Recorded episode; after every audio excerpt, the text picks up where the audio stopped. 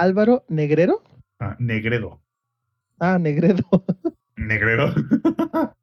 Eso ya que sea patrón. Langaria.net presenta Showtime. El podcast más grande. Hola y bienvenidos a la edición 293 del Showtime Podcast. Yo soy Roberto Sainz o Rob Sainz en Twitter y aunque nos falta un par de integrantes de este su podcast favorito, pues aquí estamos listos para llevarles un Showtime Podcast más en tiempo y en hora y en el día en el cual debe de ser como Dios manda. Pero bueno, en fin, antes de empezar con las presentaciones y descubrir quiénes nos hacen falta, eh, quiero pasarles un pequeño resumen de lo que esperamos platicarles esta noche de Showtime. Por ejemplo, si llega el ex, Vamos a hablar un poquito de Goat Simulator 3. Si no, ahí tenemos eh, tema guardado con Warzone 2.0 y el modo DMZ de Call of Duty eh, Modern Warfare 2. Además, también hemos jugado un poco y digamos que visto más de lo necesario de Pokémon eh, Púrpura y Escarlata, creo que es en español. Ustedes saben a qué me refiero con todo esto. Y también el ingenierillo si llega nos hablará de Pentiment. Además, eh, LD estará un poquito, digamos, triste de que Assassin's Creed Valhalla no tenga un modo New Game Plus. También el arrest, que arrestaron a Yuji, a Yuji, Naka, que es el creador de Sonic, por ahí unos problemas de, insider trading o como se le dice acá en español, eh, lucrar con información privilegiada, también que Battlefield 2042 por fin llegará a Game Pass, como creo que en algún momento dijimos, también eh, la película live action que hará Netflix de Gears of War, así como la cancelación de la serie de Project Cars por parte de Electronic Arts y por último, cómo es que Monster Hunter llegará a los dispositivos móviles en un futuro no muy lejano. Ahora sí, pasemos a las presentaciones. Eh, primero que nada quiero presentar al Zampi, que es eh, el productor de la edición en vivo del Showtime Podcast. Zampi, viejo, ¿cómo estás? Buenas noches. Bien, güey, aquí emocionado de la cantidad de plomazo que he metido esta semana en el Warzone, en, bueno, no en el Warzone, en el DMZ, de lo cual hablaremos ahorita más adelante. Y también emocionado que no pudo llegar en mejor momento el release de esto, porque esta semana prácticamente solo voy a trabajar el miércoles. Así que, híjole, mi mano, híjole, manito, la cantidad de plomo que vamos a echar. Evitarás eh, exitosamente el despido. No, este, porque son, no, no voy a trabajar. O sea, por eso te digo. Como, como, es la semana. Ah, ya, ya. O sea, creí que era como pregunta como de telenovela. Así de. ¿Se quedará Rubí con Raúl? Averigüémoslo la siguiente semana en tu novela de amor. Una cosa así, güey, ¿no? No, no, no, pero inadvertidamente, así sin querer, podrás eh, ser irresponsable y al mismo tiempo este, evitar ser eh, corrido de la chamba. Pero bueno, a ver, también ahí tenemos a Lady Viejo, ¿cómo estás? Ando, ando súper, súper bien. Y, e igual que este Samper, no sé qué va a pasar el jueves y el viernes porque ah, mi trabajo depende de que estén los, ah, los de ventas trabajando en Estados Unidos, pero Thanksgiving, día después de Thanksgiving, entonces uh, todo parece ser que voy a poder disfrutar de Pokémon Violet toda la semana y obviamente mañana descansamos, entonces puente larguito. Entonces todo bien, triste porque también ya se acabó God of War. Después de 37 horas tenía que acabarse esa mamada. Tú terminaste. Yo, yo estoy así, pero cerquita, llevo 28 horas, así que yo creo que entre hoy y mañana me lo he hecho, ¿eh? Es que en verdad, a mí, yo he escuchado las personas que han dicho su, su, un comentario sin spoilers, por así decirlo, entre paréntesis, de God of War. y la verdad es spoiler. Ah, entonces, este, yo no puedo decir absolutamente nada. Simplemente, no, es que en verdad no, no, no, puedo decir absolutamente nada. Es, es, es de esos pocos juegos que cualquier comentario que digas del final, aunque, aunque quieras o no es spoiler, es spoiler. Entonces, sale este. ¿Eh? Sale, sale Kratos. sale Kratos, sale Atreus, sale Mimir. Este. Hay muchos pujidos, gruñidos y golpes. Ajá. Ah, y eso sí. Ah, y mucho poe. Oigan, dato curioso, ¿sabían que em, es el mismo niño, Atreus? ¿Es el mismo actor?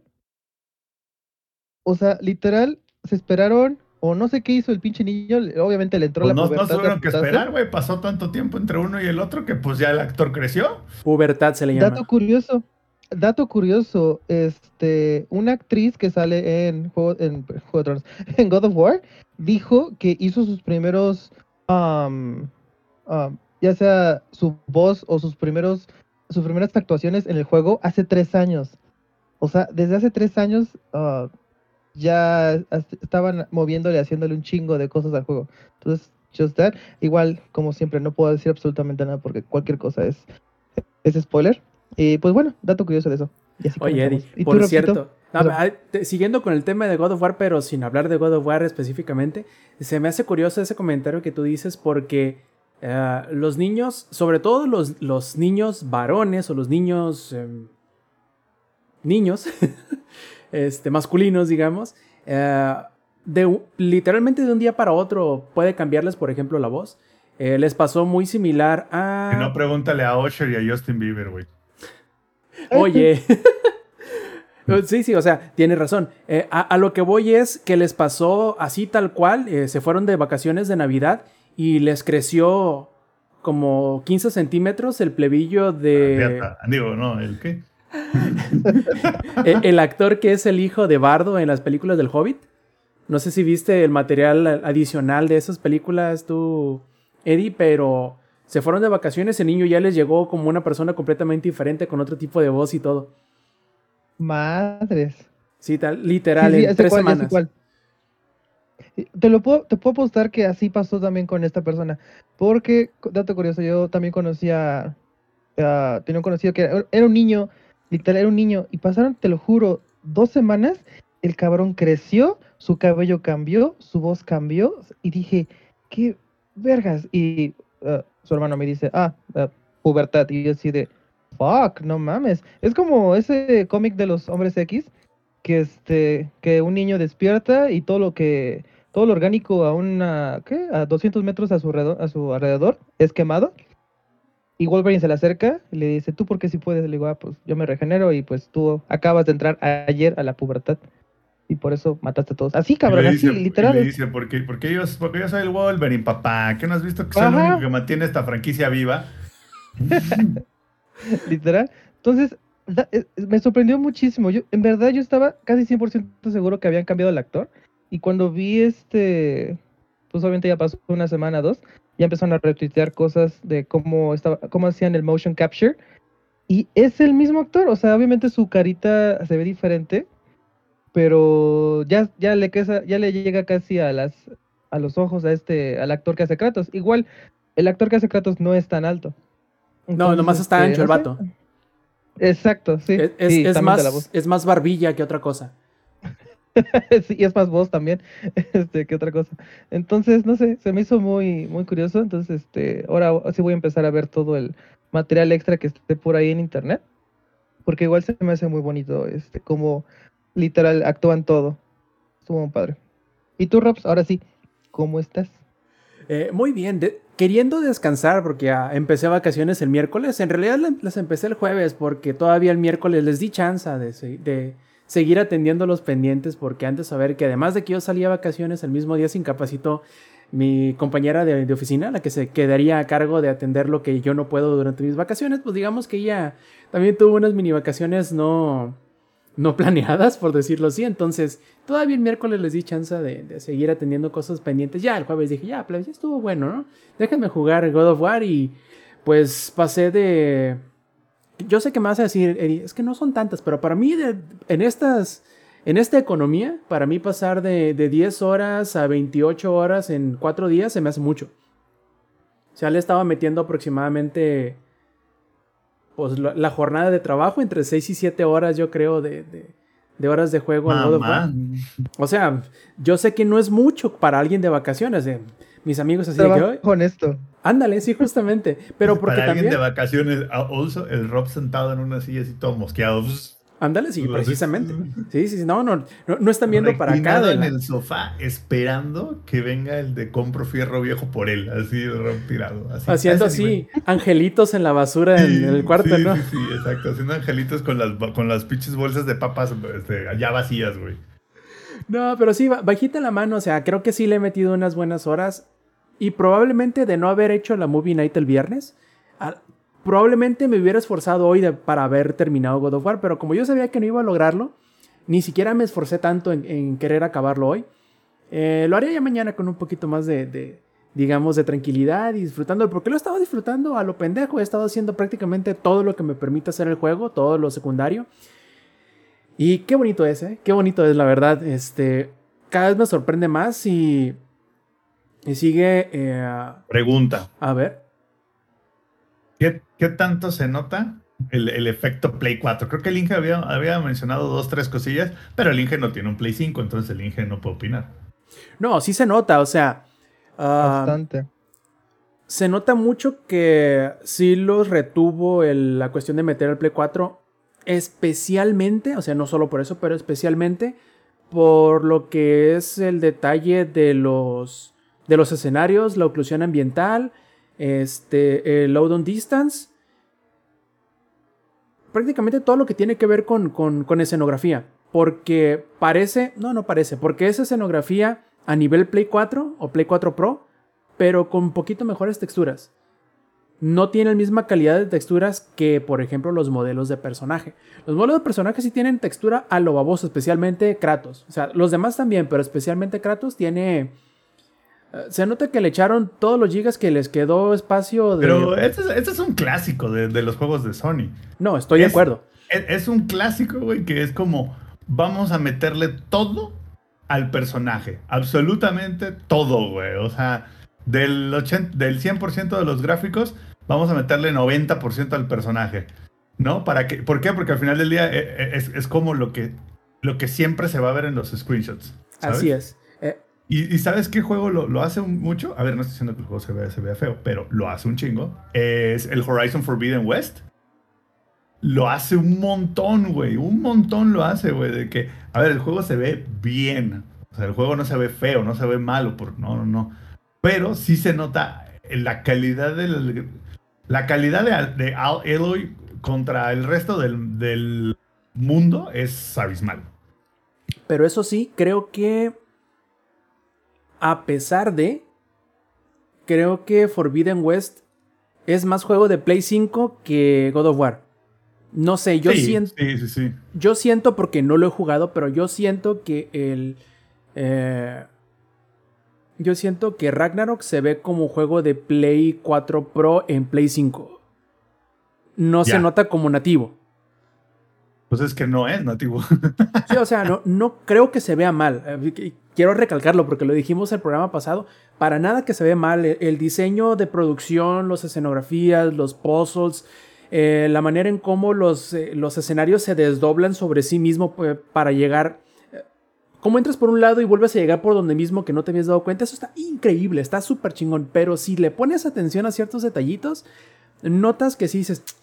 Se nota que tuvieron que hacer muchas concesiones para que no les explotara el Play 4 en la cara a quienes qui- quisieron jugarlo en Play 4. Pero, debido a es, ello. es co- es Ujú. como este. ¿Cómo se llama? Como no, no sé si alguna vez jugaste Mass Effect 1. Los elevadores, güey. los elevadores es- siempre fue así como el chiqui, chiqui solution de ¿cómo le hacemos para los load times? Elevadores. Tururú, turú. Yo espero. Ahorita que, ahorita que dices eso de, de gente que, que- que lo va a jugar en Play 4, mm, quiero recalcar algo que, que mencionó el propio Sony en la hace como dos, tres semanas, que contradice todo lo que, lo que hicieron con God of War Ragnarok, que es, ya ves que anunciaron el PlayStation VR 2, ¿no? Así de aquí está el precio, güey, esto es lo que trae. Ahora sí hicieron como que todo el announcement completo, por así decirlo. Y llamó mucho la atención que Sony dijo, que no va a ser compatible los juegos del PlayStation VR 1, no van a ser compatibles con el PlayStation VR 2. ¿no? Y por consecuente, solo va a haber 19 juegos de PlayStation VR 2 a- al momento de salida. Y me llama la atención que la, la razón que dieron, la razón que dio Sony, contradice totalmente la existencia de God of War Ragnarok en Play 4. ¿Por qué? Porque Sony dijo, la razón por la cual no, vamos no son retrocompatibles los juegos del PlayStation VR 1 en el 2 es porque los juegos de PlayStation VR 1 son casi que otra generación, otra categoría y no son realmente Next Gen. Entonces, por eso no vamos a sacar juegos de PlayStation VR 1 en 2, porque entonces no es Next Gen. Y así de, ah, cabrón, pero es lo que vienes a es lo que, una, acabas de hacer y dos, vienes haciendo desde que salió tu consola, güey. Entonces, es como, o sea, no puede ser tan pinche descarado, güey. O sea, mejor di, nos mama el dinero, güey. Y ya, ¿no? No, y estoy de acuerdo contigo porque es exactamente lo mismo que habían dicho con el Play 5. De hecho, originalmente eh, iban a dejar, entre comillas, morir al, al PlayStation 4, pero yo creo que primero porque vieron que la gente tenía más ganas de comprar PlayStation 5 de los que podían producir y, y distribuir, decidieron también este, sacar las versiones eh, de la consola anterior. Pero bueno, ya veremos qué onda. Yo espero ver el siguiente God of War y también el siguiente Horizon, si es que llega a ver. Bueno, si es que lo va a Sí, ver. Ese sí, ese sí, el Horizon Forbidden West 2. sí, no, yo no tengo duda de que lo vayan a hacer. Quedó demasiado inconcluso la historia. Y yo, yo creo que entonces vamos a ver qué es lo que en realidad podían hacer porque hay tres estudios que le saben sacar machín jugo al hardware. Voy a decir de Sony porque es donde trabajan, pero yo me imagino que deben de sacar, saber sacarle el jugo machín en la plataforma en la que estén. Son Guerrilla, los que hacen este Horizon, Santa Mónica, que son los que hacen God of War, y Naughty Dog, que son los que hacen Uncharted y, y The Last of Us. Y yo sé que esos vatos sí le sacan jugo a lo tanto como puedan, son, son bastante buenos técnicamente en ese sentido. Y yo espero que el momento en el que puedan desafanarse de la, de la generación anterior, vamos a poder ver en realidad lo que es capaz de, de producir un PlayStation 5, pero desgraciadamente a lo mejor eso nos va a tocar hasta que ya esté casi compaginado con la siguiente consola y va a sucederle lo mismo, que vamos a sentir que con la consola nueva va a, va a quedarse atada con la versión anterior del PlayStation, pero eso es algo que vamos a ver más a futuro, pero la verdad yo creo que es lo que va a suceder. Y es una lástima porque creo que pudo haber sido técnicamente, no digo que sea un mal juego, pudo, pudo haber sido técnicamente más impresionante de lo que yo siento que ya es. No es que no sea técnicamente impresionante, pudo haber sido incluso más. Y eso está gacho. Pero bueno, plebes. Pero siento que hay otro más, otro estudio más que puede hacer esto igual. ¿Quiénes son los que hicieron Ratchet Clank? Oh, sí, sí, sí, este... Insomniac. ¿Ve? Insomniac sí. también. Ellos lo hicieron, de Ellos hecho, ellos dijeron, vamos a este- hacerlo solo de Play 5 y ahora hágale como quiera. Eso estuvo poca madre y se, y- se ganó un chingo de premios y le fue muy bien. Y de hecho, y hablando, ahora sí que en el aspecto técnico, le dio cátedra a todos los que, o más bien, no, no cátedra, sino que dijo, miren, así es lo que pueden ustedes hacer con este, cuando lo hacen exclusivo de, de Play 5. Y también los gatillos y todo, o sea, tam- también le agregaron los gimmicks del, del DualSense. Justo dice Mili Ninja que ya casi llega el Spider-Man 2, que creo que también va a ser un buen showcase de, de, de lo que puede lograr una consola nueva. Yo, qui- yo quiero ver ya esa primera camada de juegos con el Unreal Engine 5, porque creo que sí van a poder hacer cosas que a lo mejor se sentían torpes en esta generación actual, bueno, en la generación anterior en, en este caso, y que ya pueden hacer mejor los de la generación eh, que ahorita estamos, el Play 5 y el Xbox Series X sobre todo. Yo creo que son capaces de hacer cosas que ahorita todavía nos tropezamos, pero por el miedo o por la estrategia o como quiere decir el Zamp, que no quieren dejar pasar ningún o no quieren dejar ir ningún dólar, ningún peso. Ningún dólar, güey. O sea, Están haciendo los dos.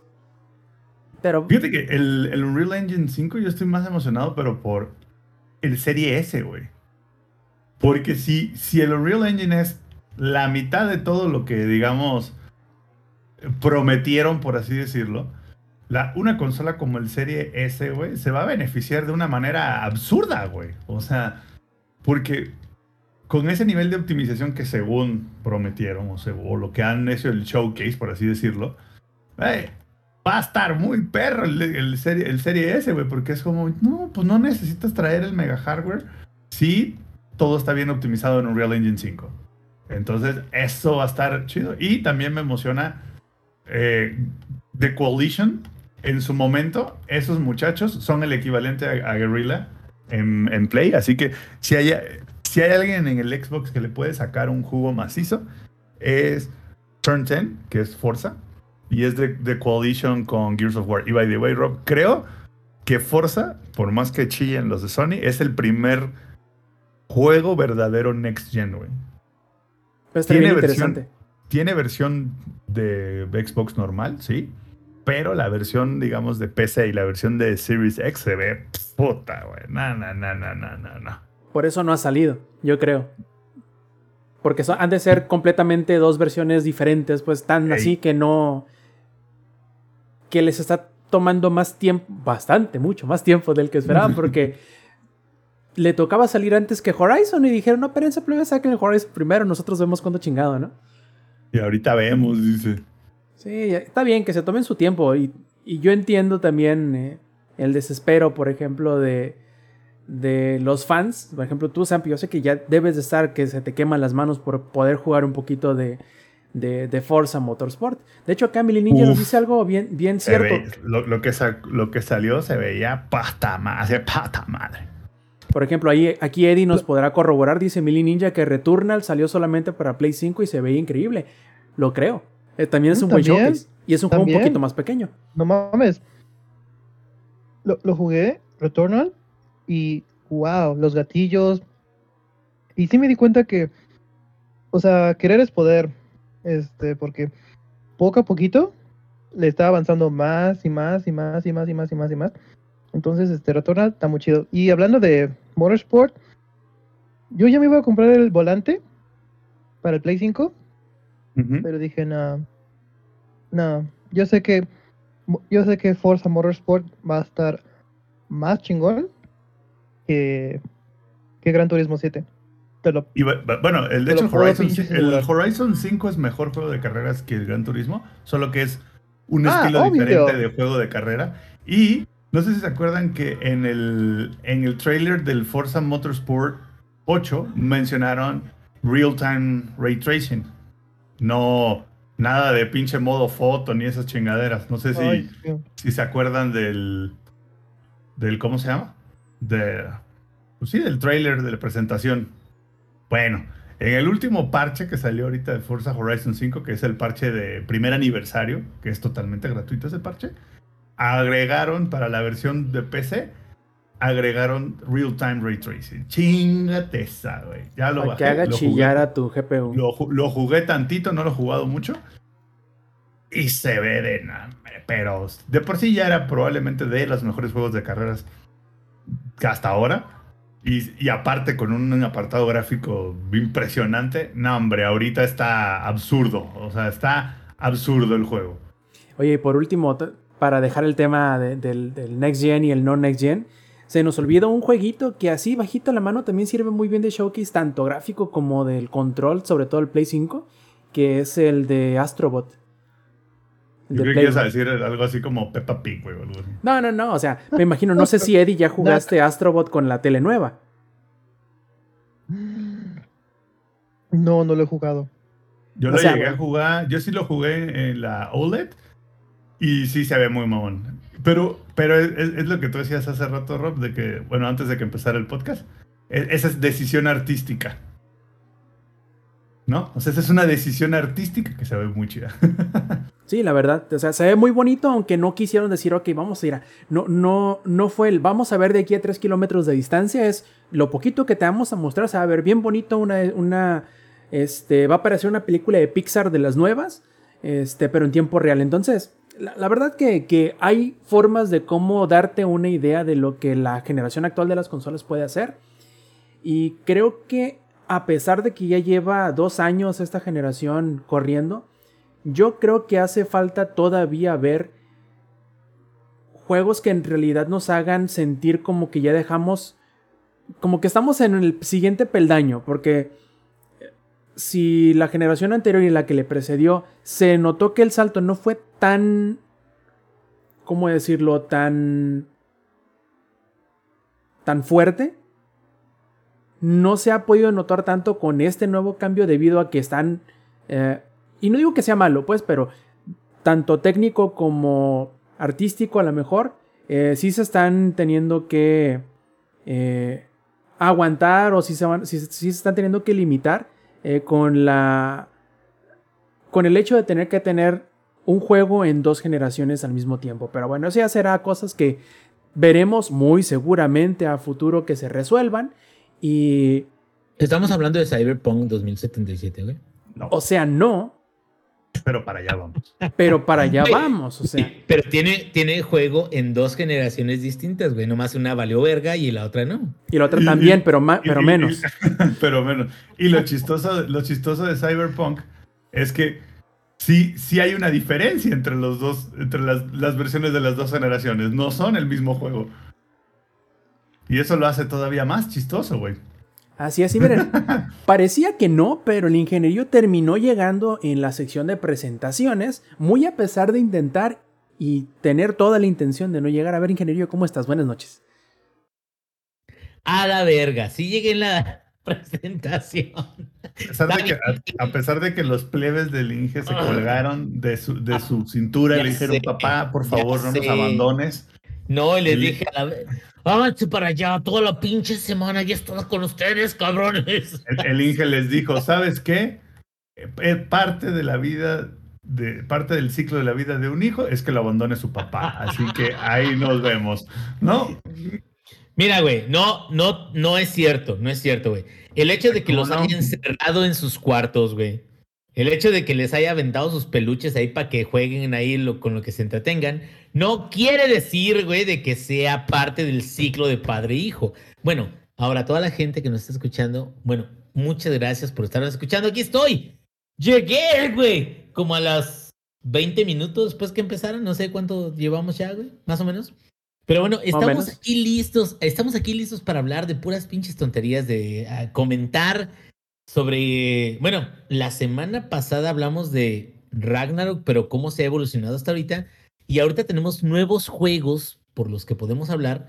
En especial, creo que, ¿qué es? Eh, Modern Warfare, vamos a seguir hablando de Eh, ese. sí, sí, sí, sí, pero del modo de Warzone 2 y de modo de MZ, que son los, los, dos, ¿no?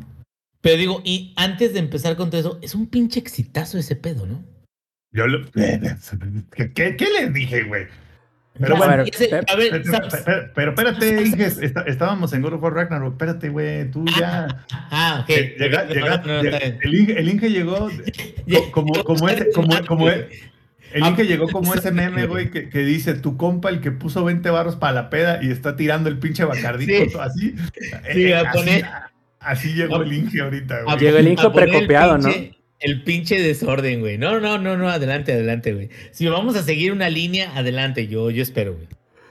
Y, no necesariamente esas líneas, pero bueno, eh, vamos antes de recordarles a todos los que nos estén disfrutando las eh, versiones pregrabadas en audio o en video del Showtime Podcast que se echen una vuelta al desmadre que hacemos en la versión en vivo los domingos 7 y media de la noche, hora de la CDMX, a través de twitch.tv diagonal Langaria. Además, con el eh, inminente crasheo de eh, Twitter que por ahí muchos auspician que no le dura más de una semana en funcionamiento, pues bueno, también pueden seguirnos en todos nuestros enlaces que tenemos en langaria.net diagonal enlaces, donde pueden encontrar no solamente el eh, servidor de Discord, sino también todas nuestras redes sociales personales de cada uno de los integrantes del Shooting Podcast, de los podcasts, eh, de los otros podcasts de, dentro de langaria.net y todo lo demás ahí lo pueden encontrar juntito en un solo sitio. Pero ahora sí, empecemos con lo que hemos estado jugando y primero que nada, como bien ya adelantó al ingenierillo, Zampi, háblanos un poquito del estreno de Warzone 2.0, del Battle Pass del Call of Duty Mo- Modern Warfare 2 y también del modo DMZ que acaban de estrenarse hace. Dos, tres días en el Eh, ya 16, exitoso el juego. 16, El 16 se estrenó hace cuatro días. Ah, pues, Pues, prácticamente. Por si no fuera suficiente, güey. Por si no les hubiera bastado, güey. Con ser el Call of Duty que más ha vendido, güey, desde en toda la historia de Call of Duty. Porque eso es real, güey, ¿no? Yo creo que ya vendieron el billoncito, güey, en pinches. Nada, güey. Por si no les bastaba, güey. Acaban de lanzar el 16 el parche, el update, como lo quieran ver. Primero, la temporada, la primera temporada. Eso fue lo primero que salió. La primera temporada, y junto con la primera temporada salió Warzone 2, el cual no había, este, di- digamos que habían lanzado el juego, pero no habían lanzado la parte de Warzone, ¿no? Es- Esa, esa parte no la habían lanzado, entonces saca- sacaron el Warzone 2, que es un mapa nuevo, mecánicas nuevas dentro del juego. Eh, No sacaron el Battle Pass como para darle chance a la gente de jugar la historia como si la gente jugara el chingado modo historia, hombre. De hecho, ahí, ahí te va, güey. La razón por la cual se tardó un poquito el Battle Pass no fue por la historia. la, la razón por la cual se tardó tantito el Battle Pass es para darle a la gente chance, los que compraron el juego, de haber subido multijugador a nivel 55 y haber desbloqueado prácticamente todas las armas y que tengan ya una buena cantidad de attachments en sus armas favoritas, güey. Pensé que En ibas lugar- a decir, Sampi, que les diera tiempo de descargar cuatro veces el juego con las actualizaciones que ha tenido en multiplayer, pero me sorprendiste. Fíjate que, fíjate que algo que, puta, güey, cómo les aplaudo es que no sabes cómo mejoró ese tema entre el primer Modern Warfare y este, güey. El primer Modern Warfare era un desmadre de 125 gigas. Una cosa, una locura así, ¿no? Así de 125 gigas, güey. Y tres veces a la semana tenías que volver a bajar todo el juego, güey. Exactamente. Exactamente. Ahorita, el, el juego solo pesa. Warzone pesa 24 gigas hasta como un standalone, al menos la versión de PC. Y si quieres, este, la, la el Modern Warfare 2, ahorita les digo cuánto, cuánto pesa. Denme un segundito. Properties, Local Files, pesa 65 gigas si tienes Modern Warfare 2 y Warzone 2 combinado. Lo cual es una reducción del 50% contra la generación anterior. Entonces, bueno, sale Warzone 2, güey. Sale el Battle Pass nuevo, porque aparte cambiaron todo el sistema del Battle Pass. Ya no es como antes, güey, que era lineal. Ahora alguien le estuvo dando bien perro al, ahí a lo- a los, al porro, güey. Y entonces sacaron una madre, güey, que es por sectores, güey. Sale un mapa, güey. Entonces vas desbloqueando como que cada sector desbloqueas con cinco, ganas tokens. Y esos tokens te sirven para desbloquear cada nivel. Y, y cada sector son cinco niveles. Entonces, cuando desbloqueas las cinco cosas del sector, desbloqueas el sector y entonces puedes acceder a los sectores aledaños. Eh, un desmadre. O sea, gráficamente es un cagadero. Oye, Creo que Sams, el- dime. pa- para los que no estén entendiendo y tengan un poquito de conocimiento de los RPGs, es co- son como los tableros de habilidades, donde tú desbloqueas un nodo y puedes, después de eso, acceder a los nodos que están adyacentes y así te lo vas llevando, ¿no? Básicamente. Básicamente, güey. Entonces, lo. No lo, o sea, el sistema no se me hace malo, está bien, ¿no? Porque al final del día tú puedes enfocarte en desbloquear lo que tú quieras primero. Lo que se me hace muy malo es la interfaz gráfica, güey. Porque para poder desbloquear cada uno de esos nodos, tienes que abrir el nodo, darle cuatro clics, güey. No, cinco, cinco veces A. O sea, tener cinco tokens y darle cinco veces A para desbloquear todo el nodo. O sea, ¿por qué? ¿No? Es, es como lo primero que me viene a la mente, es ¿por qué? ¿Cuál era la necesidad? Pero bueno, yo no soy diseñador gráfico, yo qué putas voy a saber, ¿no?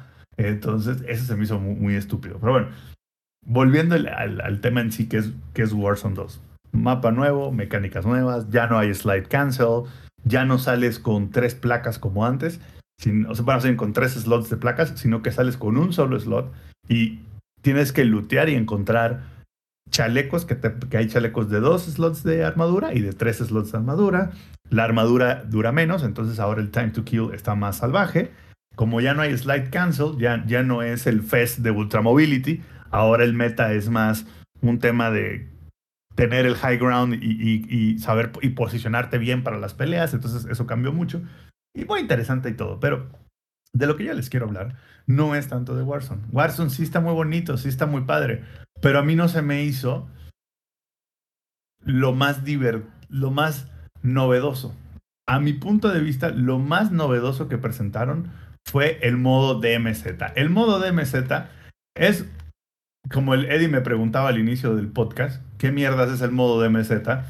Y bueno, el modo DMZ es como una mezcla de, de como tres juegos diferentes. Es como una mezcla de, de Division con Tarkov, con... No sé, es, es un modo interesante porque es en el mismo mapa de Warzone. Una zona demilitarizada, güey, de la red donde podías tener tus aplicaciones sin intervención. No, eso ya no es así. Es- Ah, ¿no es eso? ¿No es eso? No, Ah, no, no. ok, perdón, No, perdón, perdón. fí- Fíjate que no, pero sé a qué te, sé a qué te refieres, pero no, no va por ahí. Entonces, lo- el, el modo de está, está- está interesante, güey. O sea, la verdad está muy interesante. Es, es, es una mezcla de PvE y PvP, ¿no? Entonces, es el mismo mapa de Warzone. Menos gente. En Warzone son 150, 160 jugadores, una madre así. El DMZ solo son 60. eh, en squads de 3 por alguna pinche razón que todavía no, no terminamos de comprender. En squads de 3 cuando todo lo demás es squads de 4, pero bueno, ahí decidieron que fueran de 3. Y básicamente te sueltan en este mapa, güey, que es el mapa de Warzone, y hay misiones y objetivos que cumplir dentro del mapa, dentro del, digamos, dentro del mapa. Y hay misiones, digamos, que es así como, bueno, ve y agarra este loot y llévala allá, rescata el rehén, este, métete a tal lugar, ¿no? Son como ciertas misiones. Y aparte, tú tienes challenges, ¿no? Que son challenges de tres, de tres facciones diferentes. Y esos challenges, a medida que tú vas avanzando en el juego, digamos que vas desbloqueando tiers de challenges. Lo que te dan esos challenges, ahora sí que mientras tú, cada challenge que tú termines te dan, varía, te dan XP, te dan emblemas, te dan este, blueprints específicos de armas, te dan este, skins de operadores, o sea, tiene como un chingo, pero así un chingo de recompensas. Y digamos que e, esos challenges es así como de, ah, tal misión, este, mata a cuatro jugadores y, y, extrae, ¿no? Cosas por el estilo. Ahora, ¿por qué? lo, más interesante de DMZ es, es un tipo de Division en el sentido de, no sé si alguna vez jugaron el Division la parte, Eddie creo que se llamaba Black Zone, Black, uh, ¿cómo era? ¿Cómo era? Este, Quarantine Zone, no recuerdo. Bueno, en la parte multijugador de Division, que era básicamente, pues estabas tú en este pedazo de la ciudad que era diferente, o sea, era otra parte del mapa, y prácticamente, pues, tú, digamos que lo que tú te encontraras dentro de este Blackout Zone o Black Zone, no me acuerdo cómo se llama, tenías que extraerlo en un helicóptero para que se limpiara, güey, e-, ese, e-, ese loot y lo pudieras usar en el juego normal. Aquí es algo similar. Lo que te encuentres en el juego, para tú poderlo desbloquear como forever, tienes que extraer, o sea, te tienes que salir en, en hay tres, por lo general creo que son tres o cuatro puntos en el mapa, y tienes que ir, llamar a un helicóptero de, extracción y pelarte, güey. Si no lo haces, diga, ahora sí que no, no cuenta el arma, no, no, no te la desbloquea el juego. Y este. Y, si te matan, güey, y esto, esta es la otra parte interesante, güey. Digamos que tú traes ya tu chaleco de tres placas, güey, traes tu máscara de gas chingona, traes tu arma perrona. Si te matan, güey, lo pierdes todo. si te matan esos items que traía, ahí se quedan, güey. ¿No? Entonces es como otra vez tienes que ir, otra vez tienes que ir a lootear el, chaleco de cuatro placas, de pronto de tres placas, otra vez tienes que buscar la máscara como más o menos chida. Entonces. Sams, perdona mi ignorancia. ¿Te ¿Eh? matan a la verga y regresas al gulag otra vez? No, aquí no hay gulag, güey. Simplemente ya, se acaba tu partida, te vas al lobby, vaya, por así decirlo. Ah, bueno, que, qué bueno que mencionas el gulag porque es algo que sí rediseñaron para este para el, para el Warzone 2. El, el Gulag ahora es muy interesante, güey, porque es dos contra dos. Entonces son.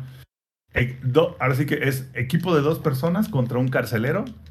Si matan al carcelero o se matan al otro equipo, se pueden extraer los dos, pero si digamos, si los dos equipos se ponen de acuerdo y entre los dos matan al carcelero, los cuatro regresan. Entonces, es interesante esa dinámica. Pero, pero ¿qué piensas de eso, güey, del cambio del gulag? está chulísimo, güey. Porque fíjate que el, Gulag anterior, el primero, era, era muy 1v1. Entonces, y algo que fíjate que, que, le, que, le, metieron a este Call of Duty, a este Warzone, perdón, es que le metieron chat de proximidad, güey.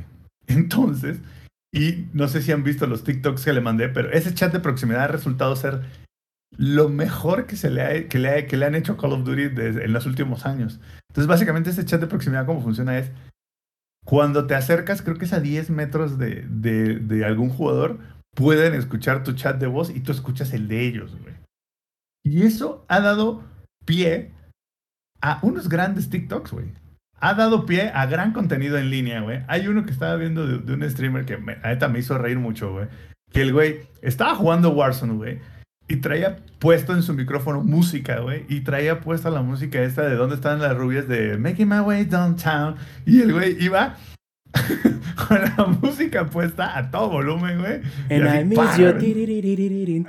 And I need you. Así. Y el güey iba así de que fundiendo gente, güey, con esa música. Ese es uno. Hay otro que también me surré de risa, güey. Que no sé si ubican la pinche cancioncita de esta árabe, que es la de No, no, esa pinche canción, güey, no sé de dónde salió, güey. Pero bueno, era otro streamer, güey, con esa pinche música, güey. Y con el RPG, güey. Entonces el güey eh, traía la música puesta a todo volumen, pero aparte de- traía como que la versión que el audio se clipea durísimo, güey, y ya no se entiende nada. O sea, como que se escucha todo bien culero, güey. Entonces el güey con, con esa música, güey, y reventando gente con el RPG. Entonces, ese, e- esa madre del chat de proximidad, yo estoy seguro que cuando Infinity Ward o quien, o quien sea, porque ya ve que hay como 7000 estudios que trabajaron en esta madre, cuando alguien de toda esa gente, güey, de- decidió instaurar eso, seguro no eran lo que tenían en mente, güey. Estoy casi seguro que, es, que este uso para el chat de proximidad nun- nunca fue lo que tuvieron en mente. Y sin saberlo, crearon uno de los mejores mames de la comunidad de Call of Duty en el momento, güey, que es entrar a Warzone, güey, y darte grasa, güey, con el chat de proximidad, güey.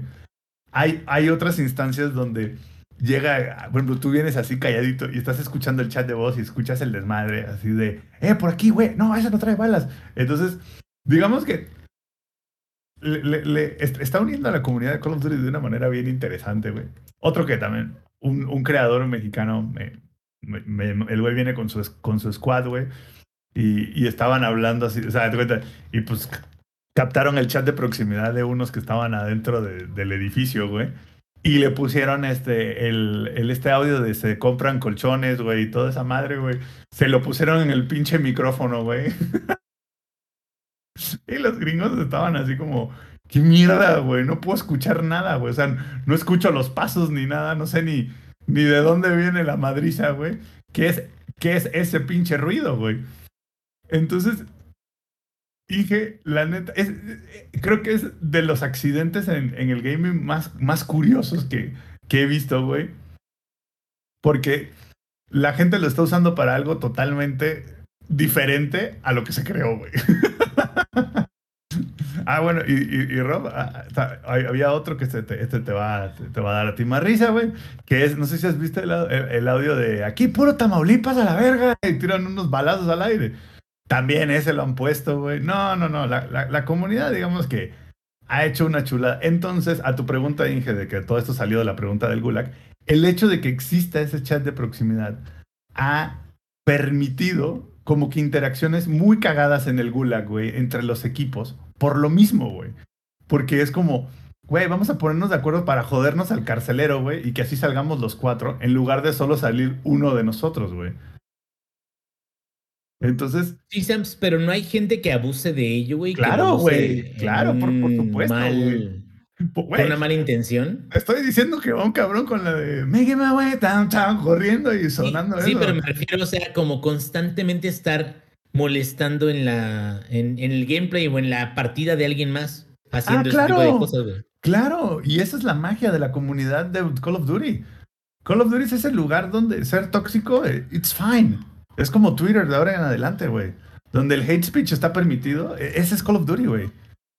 Call, of Duty es ese juego, güey, que por más que los desarrolladores combatan el tema de la toxicidad y del hate speech, es como, güey, esa es la comunidad de Call of Duty, güey.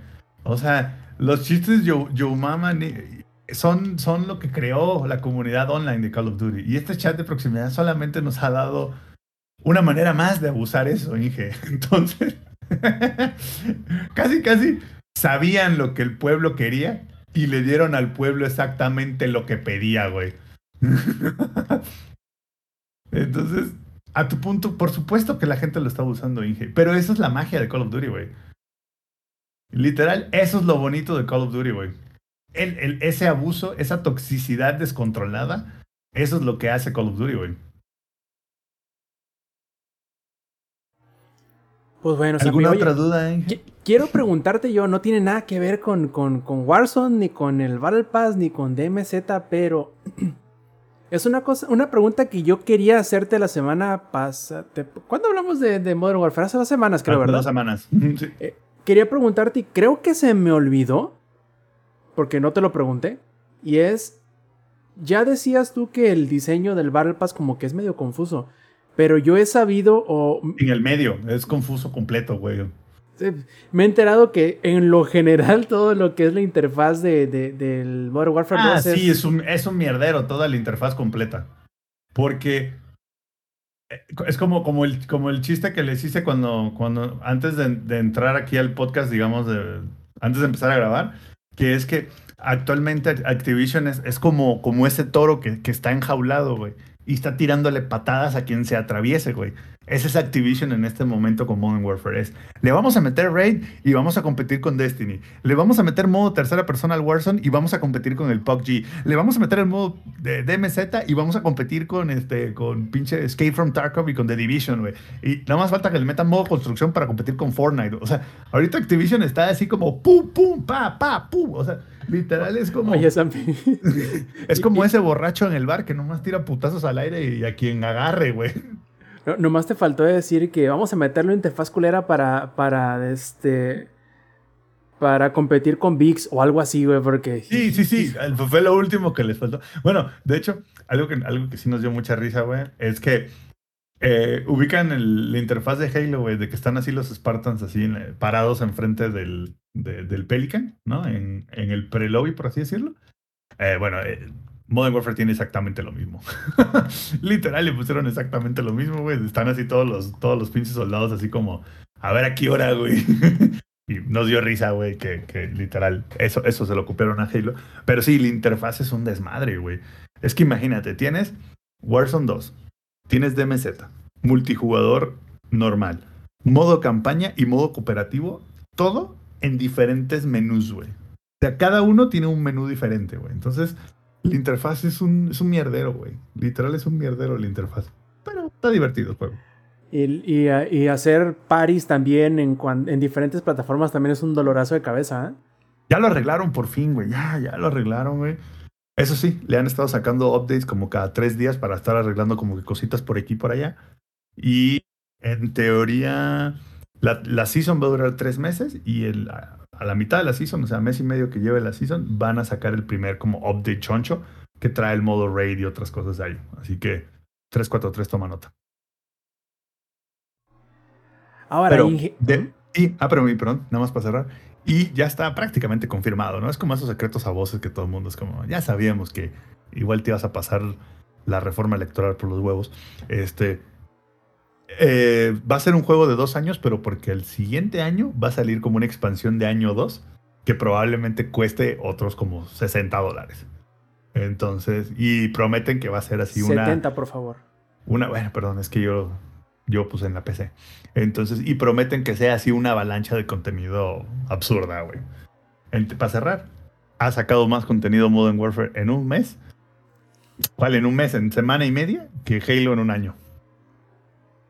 Ahora sí, continúa, Roberto. Qué, qué triste, qué triste, pero también otro que no, no tenemos, digamos que tantas cosas por el momento buenas para hablar de, es el Pokémon Escarlata y Violeta. Yo te iba a preguntar, Eddie, que si cuál era la versión que compraste, pero creo que, que, que la pregunta fue, obviamente que compraste la, la, la, la púrpura o Sí. morada O sea, o, no sé. ¿Qué versión compraste? Le di sí. las dos. Las Sí. dos, dice. Este, com- compré la, la, la violet, la violeta, la púrpura, la morada, la lila, la. Es, es, esta. Este. Esta, esta mamada. Am, pues, híjole. eh, mi camino por tener Pokémon Violet este, involucró mentarme madres con Amazon. Porque yo hice la preventa. Que les voy a contar todo, ¿no? Hice la preventa por allá de mayo o más allá, I don't know. Este, y el juego me estaba terminando sal- saliendo en mil, mil diez o, o mil, o sea, bastante bien, porque a- un momento que digo, o sea, me puedo ahorrar el estrés de Amazon que me lo envíe cuatro días después, o me puedo ir a la Friki Plaza y comprarlo, pero igual iba a estar carísimo o ni lo iba a encontrar. Entonces dije, no, sí vale la pena esperarme y mentarle la madre a Amazon. Total, me cambian la fecha de salida, me, modifican la, la, fecha de entrega, porque supone que iba a ser hasta los veintitantos de noviembre. Y dije, no mames, o sea, la fecha de salida es, ¿qué? ¿Es el 18, 19? Y me lo modifican. Y después cuando este, es, es viernes, es- tenía una junta con, este, en el trabajo y una de las personas, pues, es, también le gustan los videojuegos y le dije, ah, pues qué chido que vas a descansar toda la próxima semana para que termines tu backlog. Me dice, no, no creo jugar porque, este, voy, voy a ir de, de viaje, pero, este, ahorita voy a ir a comprar Pokémon, este, Scarlet. Y dije, ah, chinga, ¿hoy sale? Me dice, sí, hoy sale. Y decía, ah, chinga, Amazon nunca me cobró este el juego. Y de repente me voy a los envíos y, de- y decía, llegando hoy antes de las 8. Le digo, ¿con, le digo, ¿con qué puto permiso, pendejo? Si ni siquiera me has este cobrado o, o, va a ser este, este como el Mercado Libre. Este. Ah, Mercado Libre ahorita me hizo lo mismo, güey. Así de, tu paquete será entregado hoy. Nada de pinches updates en todo el día. Y de repente tu paquete, eh, me habla el, el repartidor, ya estoy afuera, güey. Y yo así de, ah, cabrón. Ajá, Y yo así de, ah, que- cabrón, ¿contestas el teléfono? Qué valentía. Ajá, este. Y, y de repente, este. Dije, no, pues qué chingados. Y ya son como las 3, 4. Y en eso me llega la notificación de que se te ha cobrado de este cobro de Amazon por 1050 pesos. Dije, ah, ya me cobraron. Y de repente me volteo a ver a Amazon y decía, todavía no he enviado, pero hoy te llega. Y yo así de, chinga tu madre, no me va a llegar hoy. Y pues ahí me ves peleándome con Amazon. Dice, no, no, no, no, es que todavía Tú podemos esperar. Le digo, dudaste, dudaste de Jeffrey Bezos y de su capacidad de, sí dudé me- y sí de me meter overtime no pagado. No, pues qué, pues qué crees que sí, no llegó y llegó y después este me- marca como a las eso de las 10, 11 de la noche, me dice, "Tu juego se ha entregado el domingo." Y yo así, "Ah, me llevaba la verga." Y pues obviamente lo, lo único que pude ver era este los TikToks de lo pésimo que está el pobre Violet y pues el juego me terminó llegando ayer. Y él le dijo, no, yo quería ser parte de esa primera oleada, carajo. Ajá. No, ahora sí, porque cuando llegó este Pokémon Arceus, ese sí le di sus dos semanas ahí botado y no lo jugué y pues todos los box que... y de Arceus hecho, o Arceus, güey. O sea, es Arceus, Arceus, Ar... Ar- arcadas, Arceus, vomitada. Ar- ¿cuál es? Dile, Rob. o sea, Dile Roberto, ¿cómo es? ¿Arceus ¿es o Arceus? o Arceus, bro. Sí. ¿Es Pokémon Exacto. o es Pokémones o es Pokéball o cómo era? Mira, si decimos tres veces Pokémones eh, muy seguido, ahorita llega este... Ahorita se aparece aquí el ex, ¿no? Así de, Córtale, mi chavo, llega, ¿no? Como Beetlejuice, güey. el, el- el ex, el ex con Pokémon es como, es como ese señor que dice, nah, cabrón, lo de ahorita no es música, lo de música era Bumburi. ah, estos chavos de ahora no saben de música, música Bumburi. e- e- Ese es el ex con Pokémon, güey. Ah, estos pinches chavos no saben de Pokémones. En mis tiempos, ah, ya empezó ahí con eso. En mis tiempos. Bueno, y este, y pues ahora sí, no me quise quedar atrás y quise jugar Pokémon Violet antes de que le cayeran, ahora sí que los 501 este, parches, porque, damn. Am, de hecho, les iba a compartir, no sé dónde puedo compartir este capturas de pantalla para cuando sea en vivo. Ahorita vamos a investigar cómo hacer eso. Pero Puedes compartir. Nada más quiero que. ¿Puedo compartir la pantalla? Sí, güey, pues así le hace el ex a cada rato que quiere enseñar algo. ¿En mi celular? Ah, en el celular, ahí sí no sé, Roberto. Pásalas por WhatsApp y yo las comparto acá. A ver. Yo las comparto acá. Also, el, el Rob poniendo así la, el, el celular contra la cámara, ¿no? Sí, ándale. ¿Aquí hay otra manera o qué?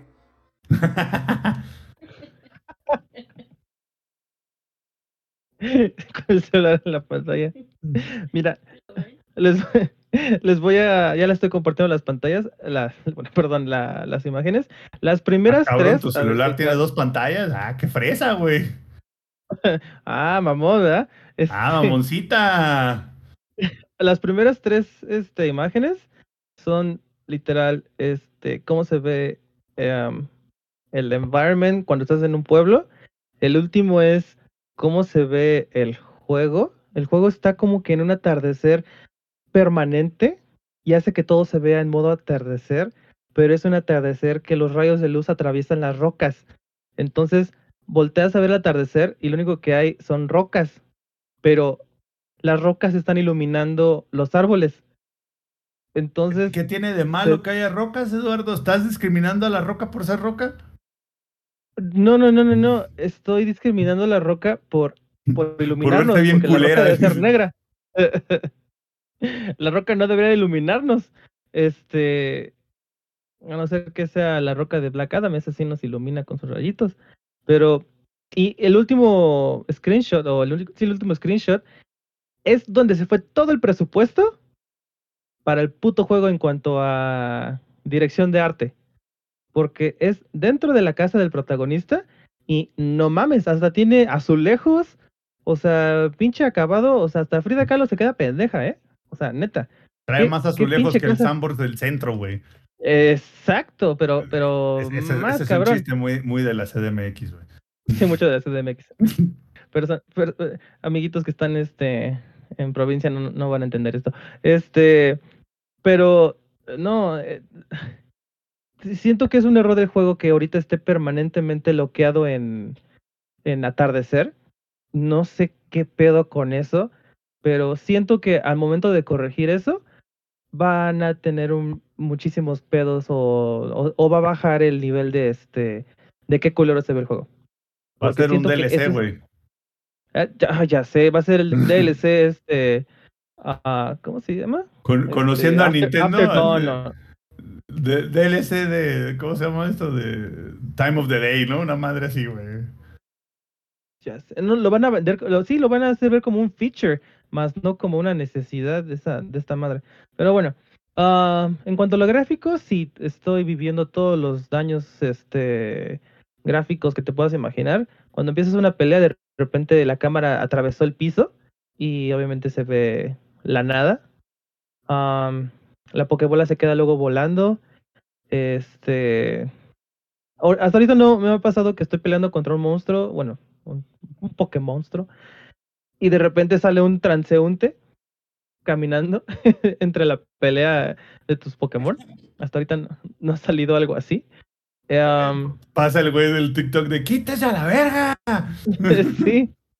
O el, ve- o el güey vendiendo sus elotes ahí a mitad de la, de la pelea. Pasa el pinche lotero, güey. O el, o el de los camotes. El de los camotes. Ese sí, güey, el de los camotes. Este, hasta ahorita no, no he tenido cosas así, pero Oye, obviamente el juego se- va a prestar para eso. A- hablando del sonido del camotero, ese es el que deberías de poner cuando estés jugando Warzone o DMZ. Uy, sí. Sí, sí, sí. Güey, hablando, O el- regresando o a DMZ, O el de, ¿cómo se llama? O el de tamales oaxaqueños, güey. güey, regresando a DMZ, no pude hablarles esto porque tuve error en mi micrófono. Había un tipo que traía un super, un super camionzote y de repente están unos gringos platicando y de repente se empieza a escuchar, pero un, un corrido, pero así cabrón, y de repente se asoman por la ventana y el camión a todo dar y todos balazándolo hasta que de repente ya no podían balazarlo más porque se están cagando de risa, se están cagando de risa y se me hizo tan cagado. Y también vi otro comentario que uno decía, güey, a Mexican just scream at me, I don't speak school shooting. What the fuck is that? Sí, de no Se pasen de pistola, güey. Sí se mamaron. Bueno, perdonen, pe- pequeño paréntesis que no pude, no pude explayarme hace rato. Ahí está tu Y- respuesta, Inge, si la gente estaba abusando del sistema o no. y le dice qué, ¿por qué? Y le dice putos y se retira a huevo, Adam. Am, y ahora sí, regresando a lo que sí me estaba gustando del juego, es siento que sí es esa diferencia Te, te está muy gustando, pronunciada. Te, te está latiendo el, el, el pinche doctor estético, güey. ¿Cómo era? Todavía no sale, en mi defensa todavía no sale. Entonces Todavía no decir sale el, el doctor guapo, güey. Ajá, yo, yo digo que todas las personas nada más están ahí quejando y quejando de los primeros 20 minutos, pero todavía no he llegado a ver al doctor guapo. Entonces, este, su opinión de ellos no vale en lo absoluto. Al que Pero- nada más le faltó el pinche peinado este de, de bolsa de basura, güey. ándale. Y este, ahora sí que regresando a lo que me ha estado agradando y lo que me ha estado gustando del juego, es este, que sí está muy diferente a lo que es Arceus, Arceus y a este, es que pues ahora sí es un entrenador Pokémon y quieres atraparlos todos, o más bien, quieres atrapar los que sí quisieron este, que en Game Freak estuvieran en el juego, sí, sí, hicieron el cut, sí llegan al cut de, de este Pokédex. Este, am, hay gimnasios, hay, estás en una escuela, bla, bla, bla. Pero ahorita el gimmick que más me ha gustado y que está muy estúpido es que en el Pokémon Arceus puedes saltar la Pokébola y atrapar a los Pokémon. O si los agarras por sorpresa, les los atrapabas insta- instantáneamente o tenía un, un radio de, de, este, de cacharlos más alto, ¿no? Pero ahora puedes aventar la Pokébola para que tu Pokémon les rompa la madre este, en una pequeña batalla, bla, bla, bla. Pero también hay otra parte que dices, ah, no tengo ganas de, de andar este, peleándome con cada pinche Pokémon que se aparece. Entonces aprietas R y sale tu Pokémon, pero modo, modo turbo de tu Pokébola y le rompe su madre a, a, to- a cual, a cual Pokémon se le, se le atraviese. Hay un pequeño am, counter o bueno, hay una consecuencia de esto es que si haces eso muy seguido, pues tu Pokémon su vida empieza a bajar. Y cuando ya está muy bajita, de repente te aparece un mensaje de que tu Pokémon ya no quiere pelear más porque ya se cansó. Entonces, este, es como de, ah, putito, ya tuviste suficiente, entonces regresa tu Pokébola. Pero, lo que Pinche estaba contando en... Si ni aguanta nada, dice. Ah, no son aguanta 40 nada. horas de trabajo en dos días.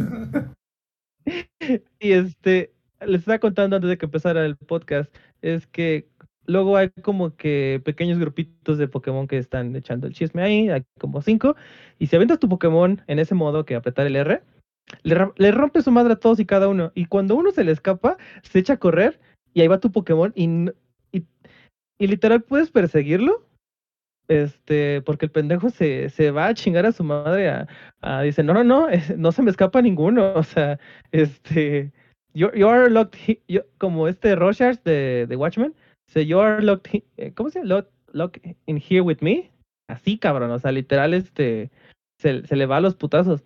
Entonces, este, hasta ahorita nada más he jugado esas partes, se me, se me ha hecho muy entretenido, este, ya vi los nuevos gimmicks de los technical machines, o ahora sí que, de cómo, bueno, de las madres que usas para a- hacer, para Enseñarle a ataques tus a los Pokémon. Pokémon. Exacto. A este, a este Ajá, le llamo- enseñarle, a este, este- Pokémon, vas a ver que en el siguiente release de Pokémon va a haber este, TMs, que es como, con este TM le enseñas el baile del floss a tu Pokémon. ¿Y sabes qué es lo cagado? Este, que cuando estás enseñándole o quieres comprar el TM, ahora ya ya no solamente es este la palabra así de que Thunder Wave, que Poison Jab o lo que sea. No, ahora hay una pequeña imagen del juego de cómo es el movimiento. Entonces, no sé, como que son wow, pequeñas excelente cositas. progreso contra la versión anterior. Ya sé, güey, ya sé, güey. Son pequeñas Wow. cositas que dices, wow, eso no estuvo en el anterior. ¿eh?". Oye, Di, sácame de la duda. eh, Es que ese es el truco de Nintendo. Nos vamos de a poquito, un poquitito, un poquititito cada, cada release. Digo, sácame de la duda. Según yo, ¿es en este juego nada más o ya se incluía en el anterior el hecho de que las technical machines, que los, el- con las habilidades de cortar, de volar y todo eso, ya no son, ya no te comen espacio en los cuatro movimientos permanentes de, lo- de los Pokémon, ¿verdad? Creo que desde el anterior, desde Shield, este, ya, ya lo, ya, ya, ya no estaban ni siquiera. Porque que yo recuerde, no sé si Adam esté por ahí, este, es que te lo juro que el último juego que jugué bien, pero así que bien, que le, metí más de 60 o 100 horas, fue Pokémon X y Y. De ahí en fuera, todo lo demás me han perdido bastante. Um, pero que yo tengo entendido, ya tiene bas- ya tiene un rato que Cut, Surf, Waterfall, Rock Smash y esas cosas ya no te quita permanentemente un este un ¿cómo decirlo? un slot de tus movimientos porque ya mm, ya no necesitas porque luego hay Pokémon que te deja usar esas habilidades o tienes una bicicleta que te ayuda a flotar o ahora sí que básicamente esos Pokémon fueron reemplazados por este por otras cosas. Y digo, está bien, porque pues esos ataques, la verdad era de que, ok, tú serás el Pokémon escla- esclavo de esos movimientos. como el robot de Ricky Morty. ¿Cuál es mi tarea? Pasar la mantequilla. ¿Cuál es mi tarea? Cortar el, el árbol. Sí. Entonces, este. eh, qué bueno que ya lo hicieron. Y hasta ahorita llevo eso. La verdad sí le voy a meter duro al, al, al Poké. No tengo otra cosa que jugar. Ya se acabó God of War. Hasta, el hasta la próxima semana vamos a platicar, aunque sea un poquito, sin spoilers. Tal vez. ¿Quién sabe? Puede que sí. Puede que se me escape un- uno, dos o tres por ahí. Y también les paso muchísimo más de lo que he jugado de Pokémon porque siento que este sí me va a enajenar un poquito. Y A ver- con a ver, respecto a tu... Rápido, rápido. Top 5 de tus glitches favoritos de los que has visto o los que has experimentado. que el Pokémon está, este, está peleando y de repente ¡pum! se cae. O sea, se cae al infinito. O sea, se, se, se, se, va a la chingada. O sea, se, se va por esa grieta donde no pusieron este piso digital y por ahí se chingó el Pokémon. Ese, ah, el de que tu- el entrenador hace este, Gigantamax o Gigantamax, que cuando se sube a, a la bicicleta de repente te haces gigante. No sé cómo es eso. Te haces gigante. ¿Cómo que te haces gigante, güey? ¿No lo has visto ese glitch? No, no, o sea, pues es que a ver, a mí no me aparece nada de Pokémon en mis redes porque yo no, no lo sigo, güey. Ya ves que hay, personas, güey, que creen que porque le sale algo en trending en Twitter significa que es, que es trending en todo Twitter, ¿verdad? Es como, a Pero- ver, pero yo estoy en si- TikTok. Si siempre, si siempre buscas, si siempre buscas cosas de Bloodborne, pues obviamente Bloodborne siempre va a estar trending para ti, ¿verdad? Pero bueno, este, de vuelta al programa.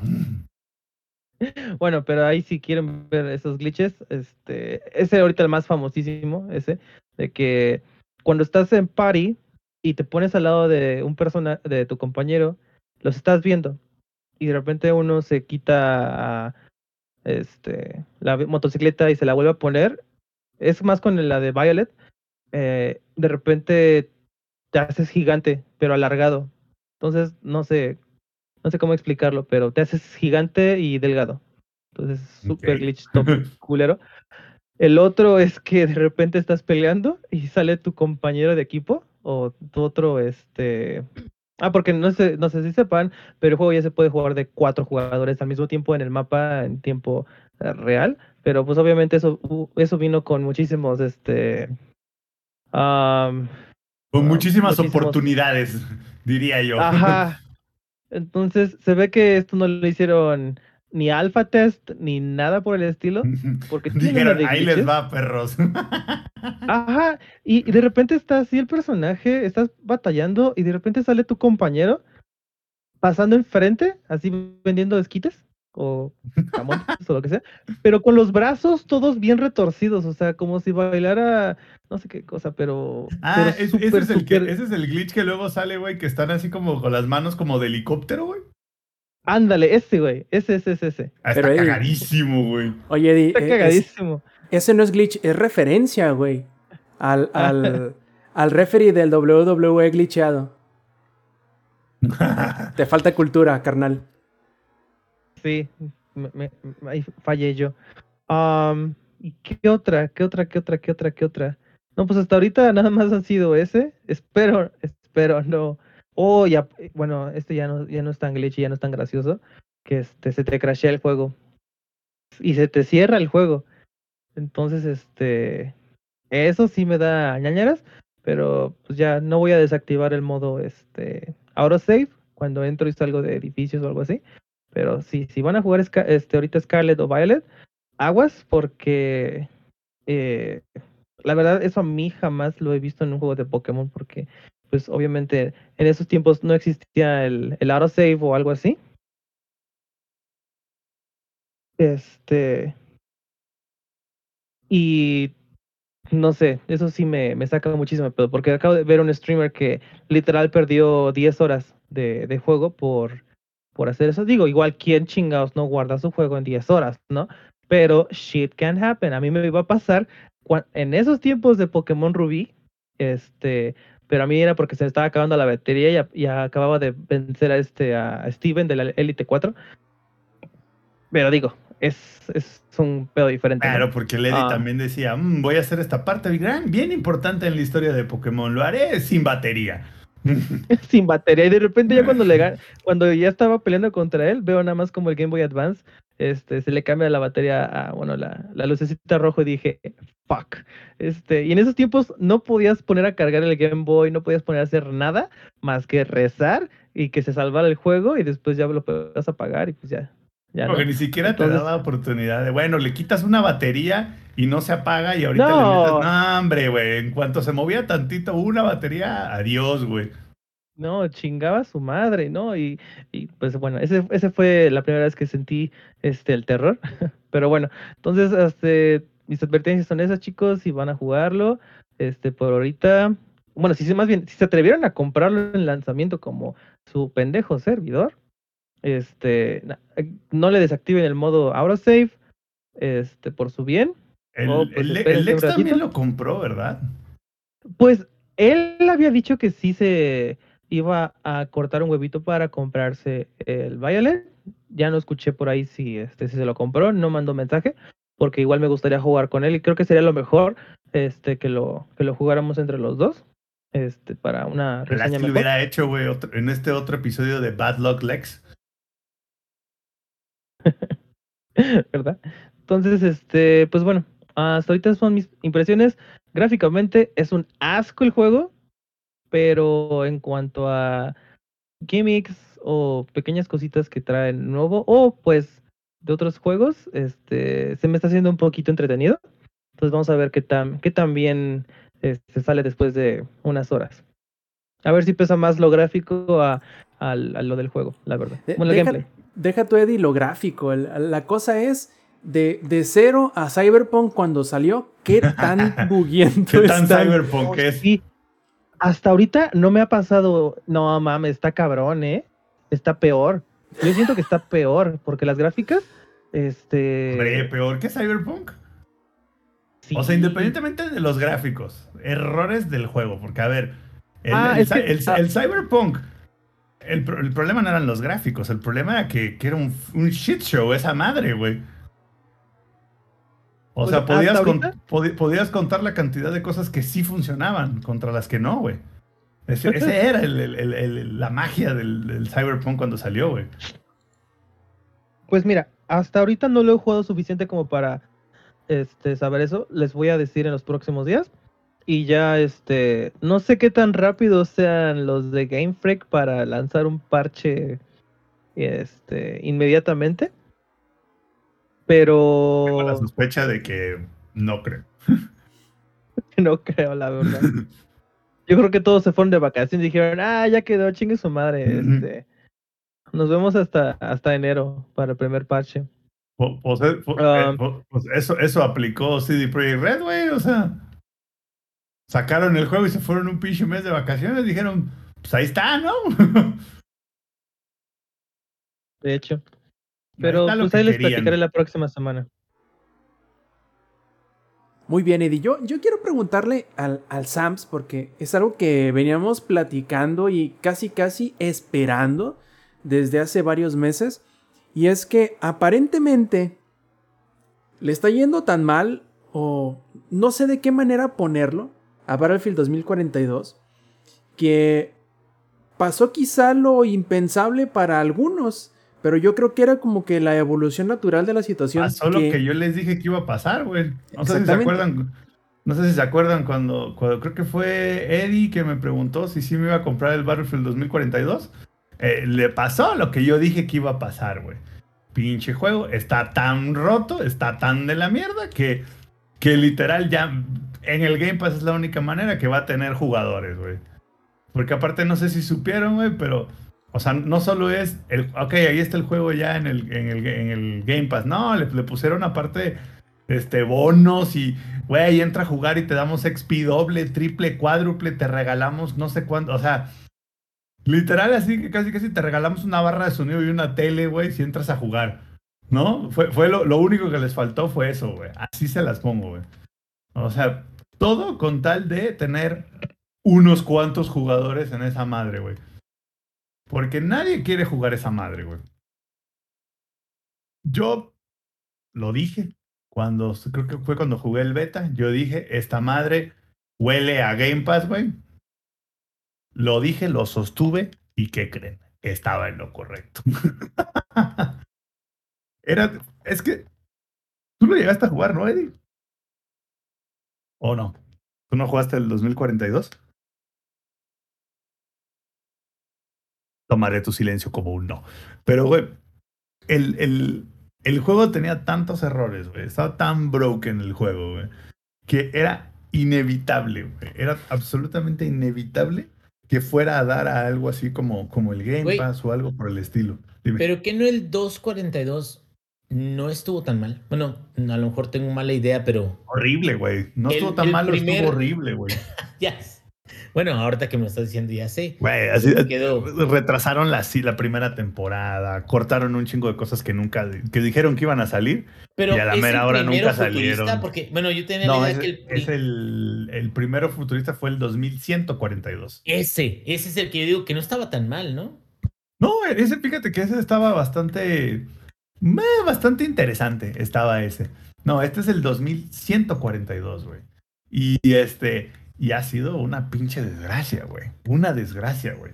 Fue el que EA salió a decir, no, la neta nos está yendo tan del chile por culpa de Halo, güey. Es que, pues, pinche Halo, güey, ¿no? O sea, Güey, y luego poner a Halo de pretexto ya está Y- como. no. ¿Y qué creen? Miren, qué curiosidad. Justo cuando sale el Modern Warfare 2, anuncian que va para el Game Pass. Dijeron, "Ay, ya no vamos a vender nada más, mejor lo damos ahí en el Game Pass, ¿no? Este, la Season 1 estuvo de la mierda. Hay un montón de cosas que todavía no funcionan. Ya perdimos la esperanza. güey. Sí, creo que tiene como cuatro mapas, güey. No, no, no. O sea, es...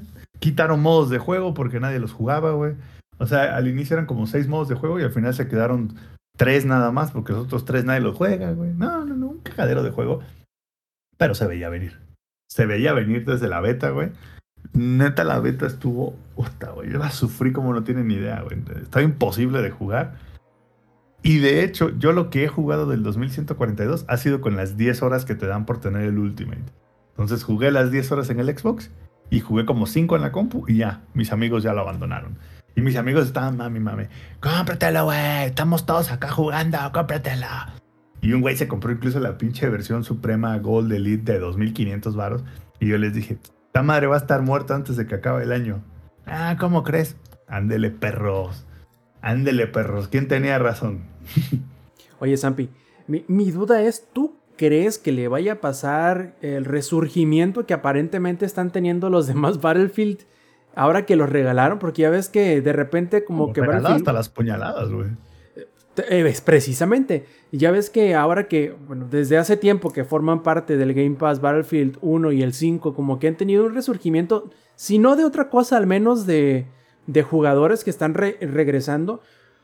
¿Tú crees que vaya a tener ese mismo tipo de efecto para el Battlefield 2042? Muy probablemente, ¿eh? O sea, muy probablemente sí, sí va a tener como una. A lo mejor no, no tan fuerte, porque ahorita está el Modern Warfare 2 y el Warzone y DMZ It's Free, pero sí va a tener. O sea, sí va a haber gente que va a regresar a jugarlo. Y lo único que va a pasar cuando esa gente regrese a jugarlo es que se va a confirmar lo que ya sabíamos: que cobrar 70, 60 dólares por medio juego de Battlefield era una grosería, güey. Porque esa es la verdad, güey. Ni siquiera era un juego de Battlefield, güey. Era así medio juego, con tres pinches modos de juego, con tres pinches mapas y that's it. ¿No se tuvo acabó, campaña? Porque de, de mínimo, No, no tenía campaña. güey. exacto, porque de mínimo Call of Duty ahorita tiene la campaña y es la campaña de Modern Warfare 2, o sea, imagínate. No, sol- no solo no tiene o sea, campaña, Inge, Ghost, sin- sino que mucho, mucho del contenido pre-release, de los gameplays y de todo lo que sacaron al inicio, güey, se centraba así de que no, es que el mundo valió madres y entonces ahora, este, como el mundo está casi casi así de que en un pedo de calentamiento global, ya no, este, ya, ya no existen las superpotencias de siempre, ahora son otros jugadores, ¿no? O sea, son otras personas, son sobrevivientes, o sea, le, le, metieron como que, así como que mucho pinche jamón a todo ese pedo. Y a la mera hora fue así como, bueno, no hay campaña, ¿no? Y háganle como quieran, no, no le vamos a meter Es que campaña, güey. se supone que la campaña ayuda, tanto en Battlefield como en Call of Duty, como a darte el contexto de, en teoría, digo, aunque sé que es multiplayer first person shooter, pero darte el contexto de por qué está pasando lo que está pasando, ¿no? O sea, cuál es el conflicto en el cual estás participando. Y sin... El- que la respuesta siempre ha sido el conflicto es sí, ¿no? El conflicto siempre sí, pero no, no te creas, sí tiene como cierto peso, ¿no? El background. No, sí, sí, sí. Y, y de hecho, y yo creo que también el Modern Warfare es- de los Call of Duty es el que mejor lo hace, güey. O sea, el Modern, Modern Warfare, güey, la campaña del Modern Warfare, creo que tú me lo habías preguntado, Inge, alguna vez, es probablemente la campaña de Call of Duty junto con la de Black Ops que más se juegue, güey. La que no se juega una mierda es la de la, la de la Guerra Mundial. Ese, ah, ese estuvo horrible, güey. Y a De pesar Vanguard y- no vas a estar hablando. Habla Por todo eso, lo que quieras. Vanguard o World at War, güey. Eh, No, no, no, World, World of War War mil veces, güey. Está chido, güey, no Sí, mames. ese World War chido, está poca chido. madre. Fíjate que hasta, pregunto. hasta cierto punto también el, el WWII también estuvo chido. Sí. Es que también Vanguard lo, lo que, lo que no, no, no, a mí nunca me gustó y, y te lo mencioné muchas veces en, en podcasts anteriores, es que era como de la Segunda Guerra Mundial, pero como lo tuvieron que adaptar al Warzone, habían un montón de cosas modernas. Armas, entonces, armas experimentales, entre Sí. comillas. cosas, cosas que era así como, güey, esto no, no tiene sentido, güey. Empe- no, es que empezaba. Wolfenstein puede hacerlo porque no puede hacerlo Call of Duty, ¿no? güey? O sea, Ah, Wolfenstein saca. sus Oye, no mames. metralletas del culo, güey. Entonces, ¿por qué Call of Duty Pero, no, Wolf- no? pero Wolfenstein nunca, te, nu- nunca se basa en, hey, esto es históricamente accurate, auténtico. Nah, Wolfenstein es... Wolfenstein es le- Mecha Godzi- digo, Mecha Hitler, o sea, no mames. Sí, exacto. Wolfenstein, es, güey, le cortaron la cabeza a este cabrón y la recogieron con una bandeja y se la pegaron otra vez. O sea, Wolfenstein es así como... Es un meme Wolfenstein, güey. Es un meme así andando. Y este no. Entonces, es es como, güey, el, el, el, el Vanguard fue una basura. Y, vo- y volviendo al tema del, Battlefield, nunca no tuvo campaña, güey. O sea, se- según ellos, güey, según ellos, los... No, que los operadores, güey, que ya no, no hay superpotencias y la madre y no sé qué. Y cuando entrabas a las partidas multijugador, casi todas las, o sea, las facciones era Estados Unidos contra Rusia. Y era como, wait a minute, no que ya no habían superpotencias, güey, por un conflicto global, este, climático y que por eso ya eran todos sobrevivientes y más bien eran como contratistas y, o sea, como, ¿qué? Porque aparte se, aventaron toda esa historia, güey, del, del conflicto clima- climatológico, por así decirlo, para justificar así de que no, y entonces por eso hay pinches huracanes de repente, así en media partida, güey, y se hace un puto huracán y se empieza a llevar a la gente a la verga, ¿no? Es- es- ese era como el, el- el pretexto, la excusa, el contexto de por qué hicieron eso, ¿no? Y al final del día, güey, esa madre nunca, nunca la. O sea, esa, esa idea nunca tuvo ni pies ni cabeza, güey. Y, y mientras tanto, Call of Duty puedes jugar como John McClane. Puedes hacer lo que quieras, güey, en Call of Duty. Y, y la verdad, Inge, tú que me ya acabé la historia y tú que me habías preguntado, Inge, de, de la historia, estaba muy chida, güey. Estaba muy chida. Estaba jaladona, pero es, a eso veníamos. Pero ¿no? sigue estando a la altura porque, bueno, también digo, ya cuando ya tienes ya muchos años jugando juegos que son de primera persona, con campaña y que todo eso, que sabes de que muchas de las cosas son como reciclar, pues, conceptos de heroísmo, conceptos de traición, todo eso, pero aún así hay ciertas historias de que te lo pueden reorganizar o contar de, de cierta forma de que te quedes, güey, o sea, pues está bien, o sea, estuvo chido, o sea, también a lo mejor no es la, no es el padrino, güey, pero o sea, es, es una historia de que al menos como que no me aburrió. Claro, Yo no, la- no. en lo personal, yo, donde sí sentí que hubo como un remaster que no fue tan, que no cumplió tanto las expectativas, al menos en términos de la campaña, fue con el Modern Warfare, el que acaba de pasar, güey, o sea, el previo a este. La 2019. campaña, la ca- sí, la campaña. Porque yo compré la campaña para, para PS4, yo jugué la campaña, la terminé y todo eso. No es que fuera mala, no era mala para Ah, nada. cabrón, o sea, pero nunca, nunca vendieron la campaña solita, güey. Entonces no sé cuál. Creo que, cuál te refieres, creo que te refieres al remaster del Modern Warfare 2, güey. Lo compré a Play 4, fue en 220, güey. Eh, sí, fue, e- ese, es fue el remaster de la campaña del Modern Warfare 2 Güey. de original, el de 2009, creo que salió esa madre. Ay, güey, pero si fue remaster estuvo medio jodido, entonces, ¿por qué? pero bueno, O sea- a lo que voy es eso, digo, independientemente de todo eso, o sea, a lo que voy es, conforme pasa el tiempo, o sea, tienes que como, eh, te voy a decir algo, es una diferencia, y yo sé de que es diferencia entre remake y remaster, pero es una diferencia, por ejemplo, a si no le hicieran absolutamente ningún cambio argumental al nuevo remaster que viene de Resident Evil 4, güey. O sea, el remake, remaster de Resident Evil 2, el del 3, güey. O sea, te quedas, bueno, es de que, o sea, si es un remake, remaster, tiene como un, un espíritu original, pero sí está como adaptado a lo nuevo, güey. Entonces, hasta cierto punto, lo reciban bien o mal, o sea, está chido de que no sea nada más una copia. ¿No? Y a lo que voy es yo, Call of Duty ha tenido tantas campañas, porque son un montón, güey. Sí, güey, son un Y ha tenido chingo. tantas campañas de que, ¿qué es lo que está haciendo la campaña nueva, la de Modern Warfare 2, que ahorita acaba de salir, que hace que se diferencie de las anteriores? Fíjate, este Modern Warfare 2 en particular, yo creo que el- a mí lo que más me gustó de la campaña es que está actualizada, güey. En el sentido de el Modern Warfare original, por así decirlo, casi todas las campañas era Rusia, güey, son los malos y son terroristas y vamos Rusia contra US a partirnos el pinche queso por vez 4000, ¿no? por vez 370 mil en la historia, vamos a ir a quebrarnos el hocico, ¿no? Y siempre la historia, digamos que giraba alrededor del, confl- del conflicto de las superpotencias, güey. Este Modern Warfare 2 y el Modern Warfare de 2019 le dieron un twist en el sentido de que, hey, el enemigo ya no es una superpotencia, el enemigo es organizaciones pequeñas, terroristas, güey. Y en el 2 es un poco incluso el narcotráfico, los, bueno, los narcotraficantes, no tanto el el, tráfico de drogas, sino los narcotraficantes como tal.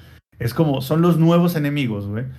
E incluso, algo que hace el, el- el Modern Warfare 2 es como, güey, quien tú creías que era bueno y las cosas que tú creías que era como, ah, el gobierno gringo siempre es el bueno, en este juego no es así. Sea, La este culpa juego es te- de Kevin Spacey, güey. Es un traidor, güey. entonces te lo voltean bien macizo, güey, esa parte. Y es como, ah, ok, aquí es donde viene el, el twist de la campaña en la que ya no es nada más así de los gringos son buenos y los gringos van y se balacean con Rusia. De hecho, no voy a estar spoilers de la campaña, pero en la campaña digamos que los gringos son de hecho los que originan todo el pedo y los gringos son eh, los culpables de su propio pedo. Entonces, digamos que eso es lo, in- eso es lo Es como interesante. Día de la Independencia. ¿Dónde resuelven el pedo? Los gringos. A Sí, la verga, sí. porque. Sí, entonces, di- digamos que eso es lo, lo interesante de, de esta campaña, güey. Como que ya no es la clásica campaña en donde es así como, güey, nosotros somos una chulada, ¿eh? Y todos los demás son, son bien malitos, todos los demás, y nosotros somos los buenos. No, eso, eso ya no.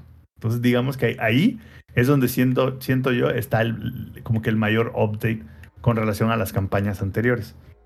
La otra, el otro Call of Duty que tiene una campaña muy buena es el, y, y muy poca gente le da crédito, es el ah, Infinite Warfare. Ese, uff, estuvo buenérrima la campaña. Ah, que por cierto sale Kevin Spacey, ¿verdad? Ahí. Exacto, justamente. No es ese donde sale este Jon Snow, güey. Bueno, el, el actor. También. Ujú. También. Y hasta aquí mi reporte, Joaquín. Ya nos Volviendo a, a- a Battlefield, que, que, que fue lo que originó todo, creo que tendremos que esperar de menos un par de semanas, yo creo un mes, para ver si... 22 el- sale, ¿no?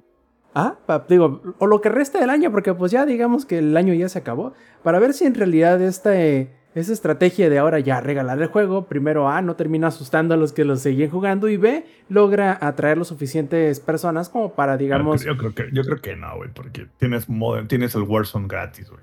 exactamente, tenemos Entonces- obviamente factores atenuantes, pero podría está difícil, servir. güey. Está difícil.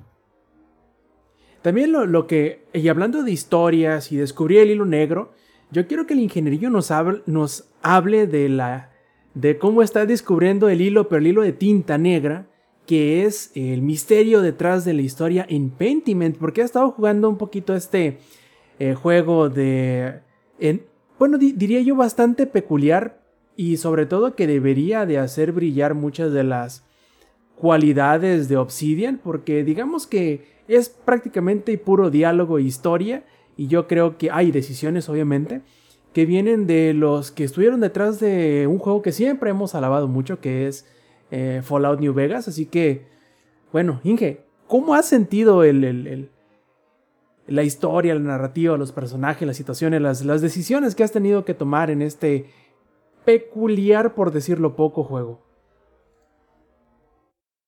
Sí.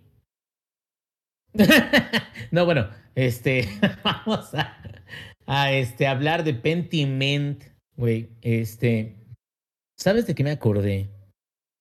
Me acordé de Black Isle. Que Black Isle es precisamente los orígenes de Obsidian. Digo, para aquellos que no sepan, Black Isle estuvo trabajando en juegos de Dungeons and Dragons, muy chingones. Este participó en sagas como este Icewind Dale, participó en sagas como este, creo que Baldur's Gate también fueron parte de, de ese rollo.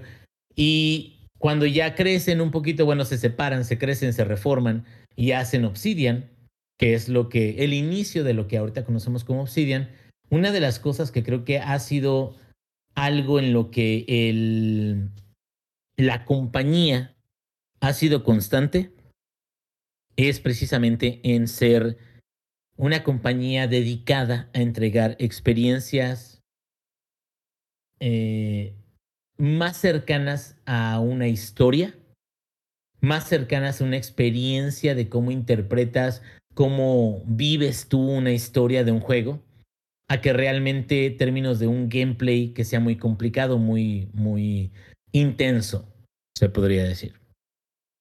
O sea, Eh, es como un Citizen Sleeper por ahí más o menos, Ándale, ¿no? Ándale, ándale. Y de hecho, a mí por eso me sorprendió mucho Citizen Sleeper, güey, porque no tiene nada que ver, pero a la vez es como algo que a pesar de que en su gameplay se podría decir que es limitado comparado con otros, es algo que con la historia te mueve. ¿Sí me entiendes? Que con la historia te va empujando a decir, ok, está chidito este juego, pero ¿qué más? ¿Qué sigue? ¿A dónde va? Entonces, hablando acerca de esto, Pentiment, para aquellos que no lo conozcan, es un juego donde eh, el personaje principal se llama Andreas. Es un maestro, eh, un artista eh, estudiado, gente que estudió en una universidad.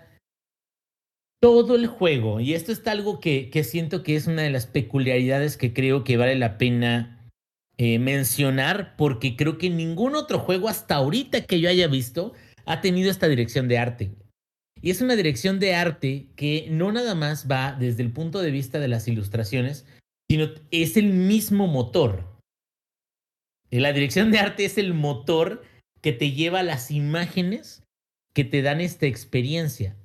En algún momento, alguno de ustedes habrá visto, leído o habrá tenido acceso a algún tipo de ilustraciones de hace muchos años. Ilustraciones que estamos hablando de 1600, 1700 hasta de 1500, donde sí existían algunas, eh, este, se podría decir, dibujos, pinturas sobre las personas de la época. Y estos dibujos y pinturas sobre la época son muy característicos, porque tal cual comparados con el arte que hacen ahorita, sobre todo los furros y los hentai, o sea, como que no se compara en nada, ¿verdad? Ahorita, ahorita la gente que hace arte, hasta te dibuja una nalga, güey. Así de, con precisión milimétrica. No, es, es que es neta, o sea. Pero no lo- la nalga. la, la nalga hiperrealista ahorita, güey.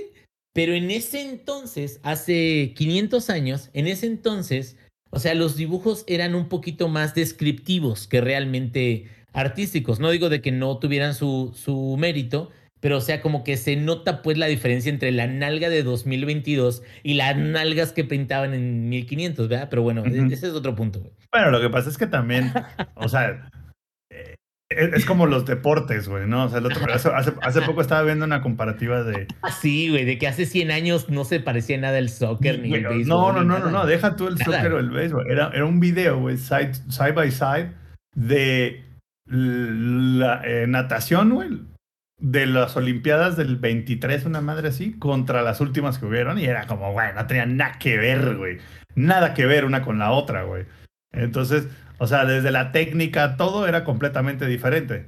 Entonces, lo, lo mismo aplica para el arte, güey, ¿no? O sea, antes era así un tema de, güey, tenemos brocha de pelo de culo de caballo, que es súper grueso, güey. Exactamente, güey. Y, ahorita, y ahorita hoy en día es así como, güey, tenemos la brocha milimétrica, güey. ¿No? Así de que con el pinche. Que, tenemos cada- el Photoshop, güey. Tenemos el Clip Art Exacto, Studio. Tenemos Pues, o Exacto. sea, otras sí, cosas. sí. Claro, por supuesto, pero bueno, a lo que voy es de que está muy chingón de que la dirección de arte de este juego que se llama Pentiment está tal cual construida como si tú estuvieras leyendo un libro de la Edad Media. ¿Sí? Y estamos hablando de 1500, que 1500, creo que también algo que tengo que alabarles a Obsidian es que no nada más se fueron y dijeron, chingue su madre, güey, la Edad Media, 1300, 1100, lo que valga verga, o sea, lo que sea, güey. No, o sea, ellos estaban hablando de 1500 y tal cual hay un, un este, research o hay una investigación tal cual de que en ese tiempo muchas de las cosas que estaban ocurriendo eran muy cambiantes y hasta de cierta forma extraña me, te da la sensación de Red Dead Redemption 2. No del 1, del 2. ¿Por qué? Porque en Red Dead Redemption 1 las cosas ya pasaron, güey.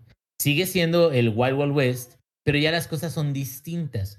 En Red Dead Redemption 2 es una época de cambio donde la gente, los renegados, la gente que está sin ley, que avanza como le da su pinche gana, está siendo cazada. O sea, hay un cambio social y un cambio cultural que está ocurriendo en la historia y eso tiene que ver con la historia.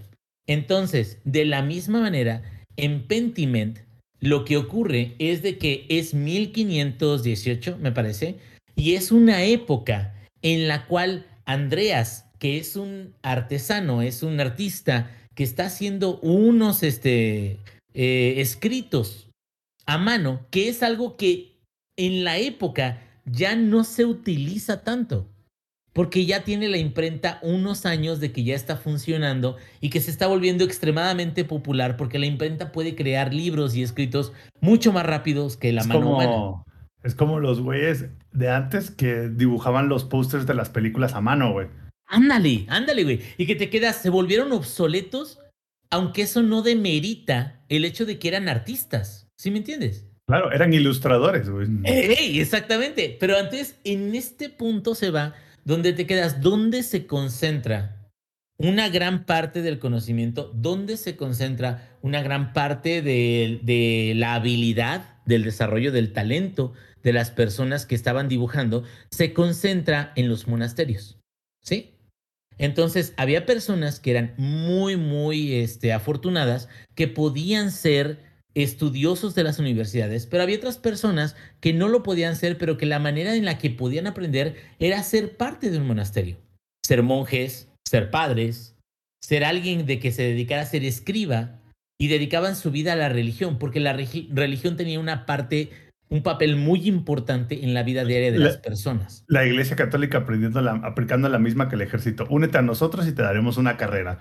Es correcto. Y así era, cabrón. Y entonces creo que lo bonito que tiene Pentinent es que sí te traslada hacia ese punto, hacia el día a día de la gente que realmente. Ahí te, te voy a decir lo que, lo que digo.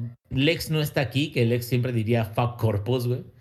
Que lo hemos dicho nosotros también, güey. Pero, o sea, Ah. Lex creo que es como el primer este, defensor de esa frase de fuck corpus, güey. Pero la verdad es de que antes del capitalismo, la gente echaba la hueva todo el puto día, güey, y hacía un chingo de cosas y perdía un chingo de tiempo.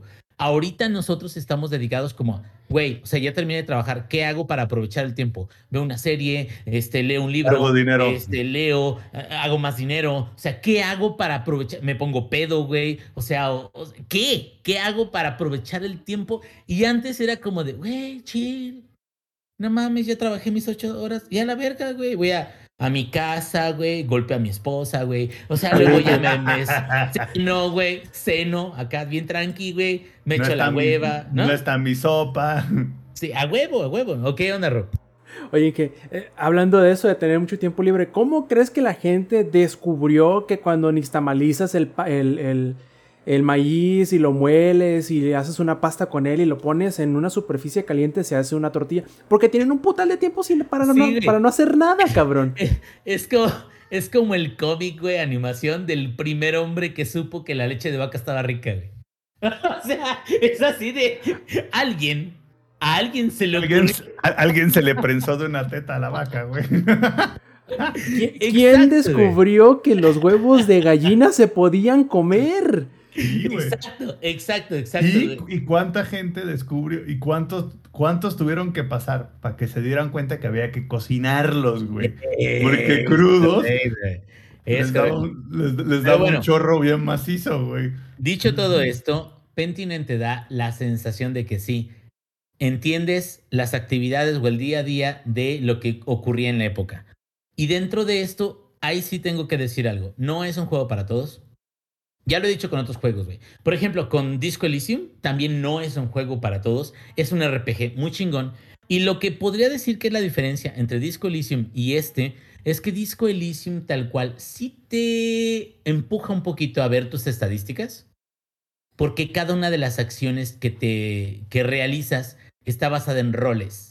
Está basada en skill points. Está basada en tienes este skill set, ah, entonces sí puedes lograr esto, ¿no? Que es como si tiraras un dado, güey. Porque incluso, a pesar de tener el skill set, puede ser que falles una tirada. Y no quiere decir de que la falles para siempre, pero puede ser que falles una tirada. Es más como un juego de rol. Y en este juego de Pentinent es más como un RPG clásico, como tipo este, Fallout 3, como tipo Fallout New Vegas, donde tú tienes un engine o un motor que te permite mover a tu personaje a través de todo el mapa, a través de diferentes zonas, y ese personaje tiene diálogos con estas personas, y el diálogo poco a poco va construyendo el argumento que tú tienes que revisar. Ahora, ahí va, güey. Pentinent es lo más equivalente en motor gráfico que yo puedo decir para alguien que no conozca absolutamente nada de este juego. Es como si estuvieras jugando South Park, güey. O sea, es un juego que a pesar de que es principalmente 2D, principalmente con fondos pintados y con, con un personaje que no tiene tridimensionalidad, es un juego donde tú vas navegando a través de un ambiente donde hay varias escenas, donde ahora voy al pueblo, ahora voy al centro del pueblo, ahora voy al mercadillo, ahora voy a la iglesia, ahora voy al claustro de la iglesia, ahora voy a donde están los escribas. Todas estas zonas donde tú vas llegando y vas acomodándote son zonas que están pintadas muy chingonas, muy bonitas, pero tal cual es muy parecido al motor de South Park. O sea, me refiero al motor porque me refiero a que son personajes 2D que se, sí se mueven en, en un ambiente 3D. Es decir, el personaje 2D no es como un platformer, que nada más es de izquierda, derecha, arriba, abajo. No, o sea, incluso dentro de los ambientes en 2D existe la profundidad. Y tú vas a explorar todo ese pueblo gracias a la profundidad que te da el engine. Pero lo vas a explorar con tu personaje 2D. Ahora, yendo un poquito hacia la historia. La historia, eso sí, es algo que, como les decía hace ratito, no es para todos. Porque está muy, pero muy cargado en términos de diálogos leídos. Los diálogos se expresan de una forma escrita. Y si a ti no te gusta leer, simio de mierda. No, no es cierto. Si a ti no te gusta leer, güey. No, porque hay gente que se queda a la verga, güey. O sea, yo lo que quiero son diálogos. Es más, estamos hablando de que, por ejemplo, en esta época estamos jugando Judgment, Lost Judgment y, por ejemplo, Like a Dragon. Esos tres juegos de Ryuga Gotoku, güey, son los juegos que más diálogos tienen. Regrésate, güey, a jugar Yakuza 3, aunque sea remasterizado, el 4 o el 5, y te vas a dar cuenta de la cantidad de diálogo de texto que nada más es escrito. ¿Sí me entiendes? Y aun cuando esté subtitulado y todo lo que quieras, o sea, es un buen de leer. Entonces, a lo que voy es esto. Si eres alguien que no tiene ganas de leer, güey, no mames, o sea, te vas a aburrir a la hora que estés jugando el juego. Pero para que este juego te empiece como a interesar y te empiece como a dar como ese, ese retorno de inversión de tu tiempo, sí tienes que dedicarle al menos lo suficiente como para que llegue el punto crítico, que el punto crítico que mueve el resto de la historia es un asesinato. Cuando Tan, llegas, tan. y eso, y eso aparece en el trailer, también no vayan a decir, ay, güey, esa es un pinche spoiler, no. O sea, cuando llegas tú al punto en el juego donde ocurre el asesinato, que es el punto medular, que dispara todo lo que continúa después de ello, en ese momento, güey, en ese momento tú ya estás enganchado, ¿sí me entiendes? Pero lo malo, o se podría decir lo relativamente malo, es que para que tú llegues a ese momento tienes que explorar el mundo, tienes que participar con otros personajes y tienes que hacer todo eso y dependiendo de la velocidad que lo hagas, puede que sea un par de horas o más. Entonces tienes que darle oportunidad. Fuera de eso, siendo Obsidian como es Obsidian, los diálogos están al punto, güey. Los personajes están súper bien definidos. Los quests o side quests están muy bien armados, muy bien colocados. Y creo que el mayor logro de los desarrolladores de este juego es darte tal cual la sensación de que estás en la época donde se supone que debe de estar el juego. Porque incluso eh, hay, yo les pasé un screenshot hace poquito. Hay un quest, un side quest, donde una de las monjas del convento te pide libros. Y esos libros que te pide, cuando te los pide y tú los recuperas, te habla acerca de los libros. Y en el momento, por ejemplo, habla de, la Eneida. Que en la Eneida es un libro muy antiguo donde se habla de la aventura de un hombre que deja a una mujer por su honor, por su deber. Y sin embargo te dan la vuelta a la moneda y la mujer, bueno, la monja que está recibiendo el libro dice, es que a mí no me gusta tanto la Eneida, porque en la Eneida es un ejemplo de que en la literatura actual las mujeres son doncellas o son brujas o son, son algo que se debe de rescatar o que se debe de repudiar y no podemos ser protagonistas de nuestra propia historia. Entonces creo que la gente de Obsidian y los developers y todos los que empezaron como que a trabajar en este proyecto se quedaron, ok, o sea, vamos a dar una historia en un mundo moderno acerca de cómo era la vida en un mundo hace 500 años pero a la vez como dando perspectivas donde la gente en ese entonces sí se daba cuenta de las cosas que estaban jodidas. Entonces, creo la verdad de que vale la pena. Voy a seguir este, jugándolo, voy a ver si ya lo termino en un par de días. Pero creo de que hasta ahorita lo que he visto, lo único que me ha mostrado es calidad de trabajo. Y esa es otra cosa, algo que estábamos platicando, Rob.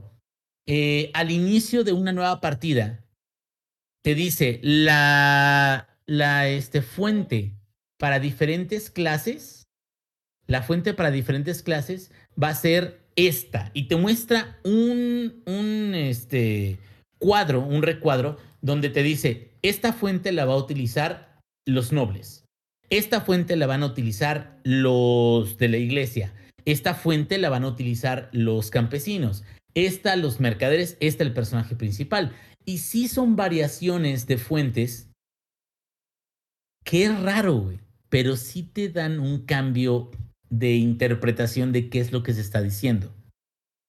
También tiene la opción donde tú puedes elegir fuentes amigables, donde lo único que se cambia es el grosor de la fuente o, o si tiene algún, eh, ¿cómo se llama? Una líneas fuera de la misma fuente o, o sea, como, como una forma más fácil de leerla. Entonces, no necesariamente tienes que elegir la opción por, por default de, de las diferentes fuentes. Puedes elegir una más amigable para leer. Sin embargo, la que, la que viene de base, la que tiene diferentes fuentes, sí te da como esa impresión que quieren causar los desarrolladores, que es la forma de hablar de los personajes. ¿Sí me entiendes? Independientemente del contexto del argumento, cuando lees a un personaje que es un monje hablar en una cierta fuente, porque lo estás leyendo, no lo estás En escuchando. Arial 12. Eh, Es como si dijeras, ay, o sea, este monje habla en Arial 12. No, güey, este habla en Times New Roman. Cabrón, o sea, pero lo sientes distinto. Y luego otra cosa, cada vez que escriben, hay algo que está muy chingón, que es lo que mencionaba Rob, es de que si se equivocan al escribir, lo corrigen despuesito. O sea, te ponen todo el mensaje del diálogo y se quedan, ah, chinga, escribí esto mal, y lo borran. Entonces, es tal cual una experiencia como si estuvieras viendo un juego que está descrito por alguien que está escribiendo el juego en tiempo real. Y eso creo que también te ayuda como a la sensación de que no es un juego moderno, que es un juego que está tratando de describir una época que no corresponde a la que tenemos, pero sin embargo, hasta ahorita no me he encontrado con alguna mecánica de juego que yo diga que es difícil o que es complicada para entender que tal cual se va a volver un juego donde yo tengo que mover la historia o desarrollar el crimen, que ahorita ya me lo acabo de encontrar, desarrollarlo de tal forma de que tenga que descubrir qué fue lo que pasó realmente con el crimen, ¿no? Entonces, pero fuera de eso, creo que la neta, si están interesados en juegos que sean muy cargados en historia, que no sean tan cargados en gameplay, y sobre todo si les gusta el trabajo de Obsidian, esto es un juego que está bien, bien desarrollado, está bien pensado, la dirección de arte está muy chingona. Algo que sí encontré que fue una peculiaridad que me quedo, a lo mejor no todos les va a agradar, es que al menos la primer sección del juego, antes de que ya empiecen a enfatizar las relaciones de los personajes existentes hasta el crimen, casi no hay música incidental. Casi no existe la música en el background. Lo que existe es los sonidos o los efectos especiales del el campo, la ciudad, la iglesia. Es decir, como que no hay música o no sientes que haya. O sea, sí existen sonidos del, de cada uno de los lugares donde vayas, pero realmente la primera hora o la primera hora y media lo que escuchas es el campo, lo que escuchas son las casas, lo que escuchas es el mercado, lo que escuchas es la iglesia. Y una vez que ha pasado eso, de repente empiezas a hablar con un padre, empiezas a hablar con un obispo, empiezas a hablar con alguien que está involucrado en la trama y empiezas a escuchar poco a poco esa música que estoy seguro que va a crecer conforme vaya pasando, porque la verdad el inicio es como para situarte donde se encuentra el personaje. Entonces, hasta ahorita sí me ha sorprendido, voy a ver cómo termina, voy a ver qué tal el argumento, pero creo que es algo súper original si lo comparas con cualquier otro RPG del momento. Entonces, si a ustedes les gusta Obsidian o les ha gustado el trabajo de Obsidian, creo que vale mucho la pena que le den chance, pero sí tienen que darle chance al menos una hora, hora y media antes de que puedan decir de que, ay, o sea, esto ya como que me capturó. No, o sea, sí tienen que dedicarle un poquito porque de inicio el mismo, su misma originalidad le juega en contra. Que quiere decir de que es tan original que es poco convencional y que por ello es posible que la gente lo deje porque se quede, no mames, qué mamada es esto, ¿no? Porque no están acostumbrados a jugar juegos de ese tipo. Y listo. Yo tengo tres preguntas para ti, ingenierillo. La primera, como obviamente se tienen que tomar decisiones y por lo tanto esto refleja y modifica la forma en cómo experimentas la historia más adelante, es discernible, o sea, tú te das cuenta en qué momento una de las decisiones o los, digamos, diálogos que eliges para contestar a, con una persona que estás interactuando, con un personaje con el cual estás interactuando, ¿notas cuáles son los que, entre comillas, son los importantes antes de tomarlas? ¿O tienes que esperar, o ah, en el momento en que tú le dices que sí o que no a una persona y luego te sale eh, el, el clásico, la clásica advertencia de los juegos de Telltale, ¿no? De fulanito de tal recordará esto, esta cosa que le dijiste. O sea, es de qué manera te das cuenta, se nota, no se nota, es más, eh, digamos, natural la, forma en cómo tomas estas decisiones y no te das cuenta de ellas. Y luego, eh, siendo que es un juego que se basa completamente en el texto, lo estás jugando en español y en dado caso de que sí, ¿cómo está la adaptación al español? Mira, voy a responder eso del español primero. Está muy chingón, güey. Está muy bien hecho. Los errores, güey, de escritura son incluso en S que deberían de ser Cs. O sea, es decir, o sea, tan así está la adaptación de que te escriben, no sé, decisión con dos S y después de que pasa un ratito, borran el, la S que no debe de ir y ponen la C. Entonces, la adaptación en español está súper. A ver, ¿cuál, ¿cuál es la que no va, Inge? La segunda. bueno, chico el pinche diccionario, pero, pero, a lo que voy, a lo que voy es esto, o sea, como que la adaptación, si nada más fuera de un, como un port, o sea, ni siquiera tendría como esos detalles, ¿sí me entiendes? Pero no, o sea, se supone de que si tuviera un equipo en español que les decía el equipo, no, o sea, es que esta palabra se escribe así, ah, bueno, ¿cómo la podemos hacer para que se escriba mal? Ah, bueno, cuando escriba mal, después de un ratito corrígela, ¿no? Y es como la sensación de que la gente también habla a lo mejor con errores y no te das cuenta en las letras, pero en realidad es de que en las letras todo siempre es perfecto o usualmente es perfecto. us- ¿Usan el vistes y dijiste? No, esos es que todavía no estaban en México. Aquí en Ah, México ya. es donde más se usa ese pedo. Pero ahí te va. Dicen abanico o ventilador. Ándale, ándale, Katsun, Katsun, güey, o la Pepsi. La, Pe- la Este- Pepsi. Pepsi. La Pepsi, güey. Pero bueno, este, yendo a tu otra pregunta, fíjate de que sí hay momentos donde tú expresas algo como tu personaje y te aparece el letrero. Esto se recordará para siempre, güey. Es más dramático que Telltale, güey. O sea, no es como, esta persona recordará lo que acaba. No, no, no. Esto "La se cagaste". recordará para siempre. Y tú así de, ay, no mames, güey. Sobre todo si tienes pedos de ansiedad como yo, güey, así como que te quedas, a la verga, ¿y ahora qué va a pasar? Pero bueno, y a la hora en la que tus acciones o lo que has realizado, fíjate que el único check que he tenido ahorita es, eh, tuve una actividad donde le entregaba, que es lo que estaba comentando de, de unos libros a una monja. Y cuando le, le entregaba los libros a la monja, revisábamos cada uno de los libros y hablábamos de la Eneida, hablábamos de otro libro de que era de aventuras, hablábamos de diferentes tipos de libros, ¿no? Entonces hay un libro que ella quiere destruir, pero no porque ella lo quiera destruir, sino porque son como órdenes del, del abad que está ahí en el monasterio. Y este güey es un estudiado, es un güey este, que se queda, es que ningún libro, y porque en ese momento los libros, digo, ese contexto, ¿sí me entiendes? En ese momento, en ese año, los libros era como, güey, ¿cómo vas a destruir un libro que es un trabajo de muchísimo tiempo y es un trabajo que a lo mejor cada una de las copias del libro puede variar? ¿Sí me entiendes? No es como ahorita de que, ay, güey, tienes un libro, 60 mil copias, no hay pedo. O sea, no, güey, o sea, en ese entonces era como que, güey, o sea, ¿cómo vas a destruir esta joya? Entonces te dan diferentes opciones para tratar de hacer o una de dos, o que la monja no destruya el libro, o que tú la convenzas de que ese libro no se va a destruir porque lo vas a llevar lejos del monasterio.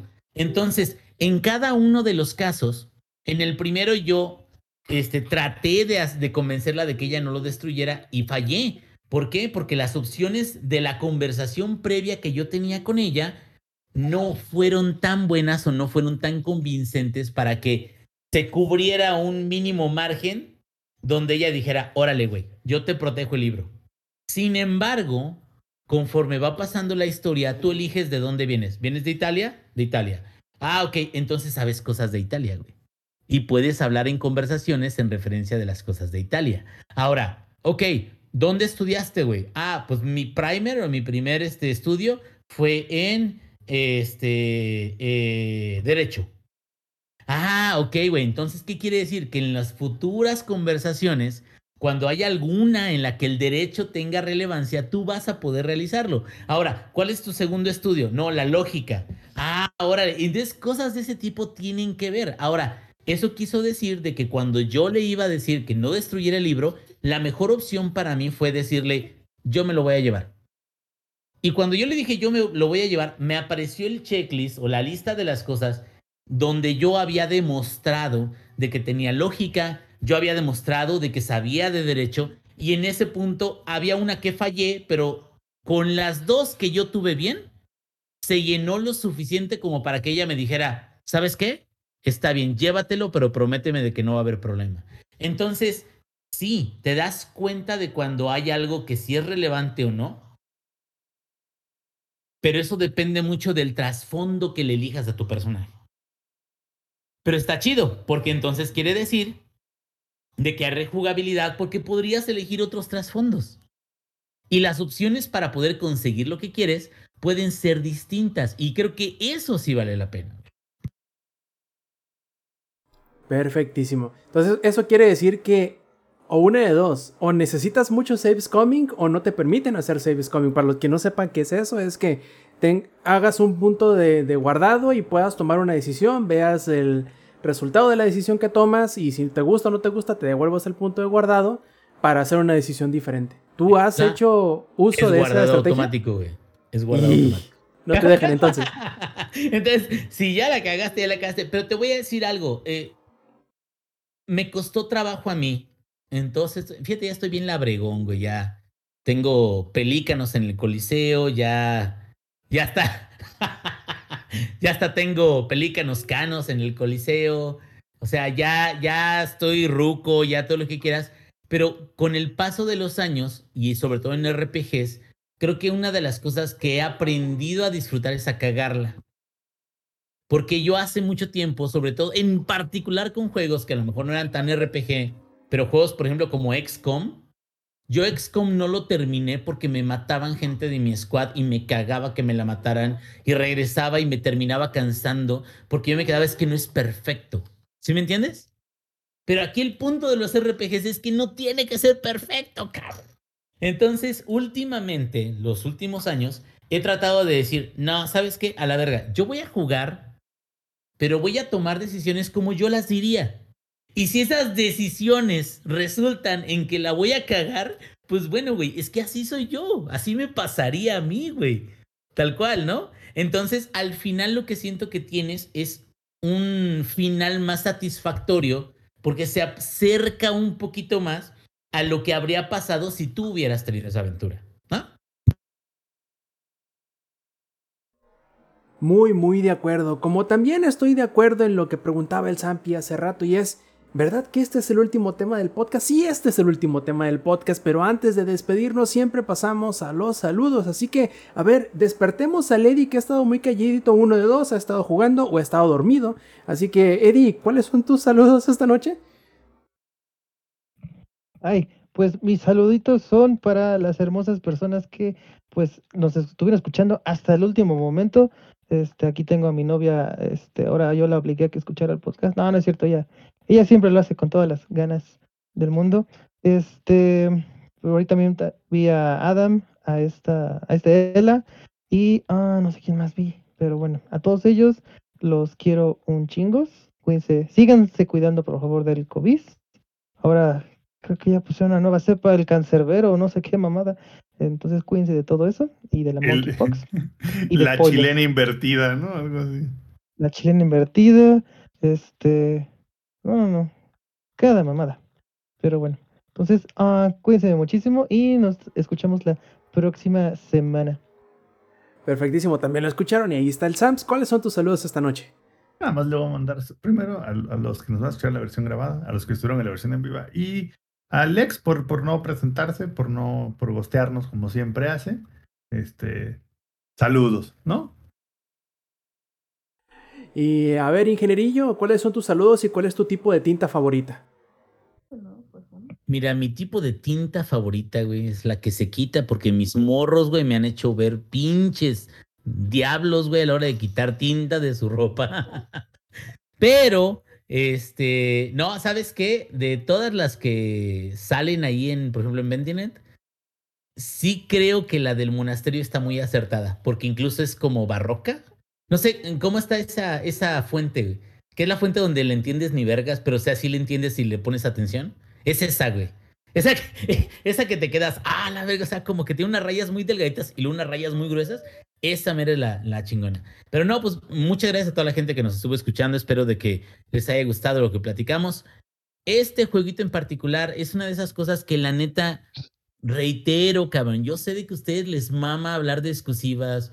Les mama decir de que es que God of War es lo más chingón. Sí, sí, es lo más chingón, güey. Sí, sí, sí. Ya te vimos. Sí, ya te vimos, güey. Ahora, ahora juega los siete veces de que, que salga otra Ya cosa. siéntese, Sí. señora. Digo, porque no es como que vayan a salir muchas más exclusivas, ¿verdad? Bueno, remasters sí, un chingo. Remasters así cada mes. Pero bueno, a lo que voy es esto. Este tipo de juegos como Pentiment, Pentiment son juegos que neta, güey, si no salieran en No Game Pass, siento que no sería sencillo que la gente los intentara. ¿No? Como que es un medio como tal cual, o sea, es más, ponte a ver como, como si fuera un Netflix, güey, o sea, así de, güey, ya me acabé las cosas que me interesaban ver, ¿qué voy a ver ahorita? Y le das oportunidad a cosas que te sorprenden.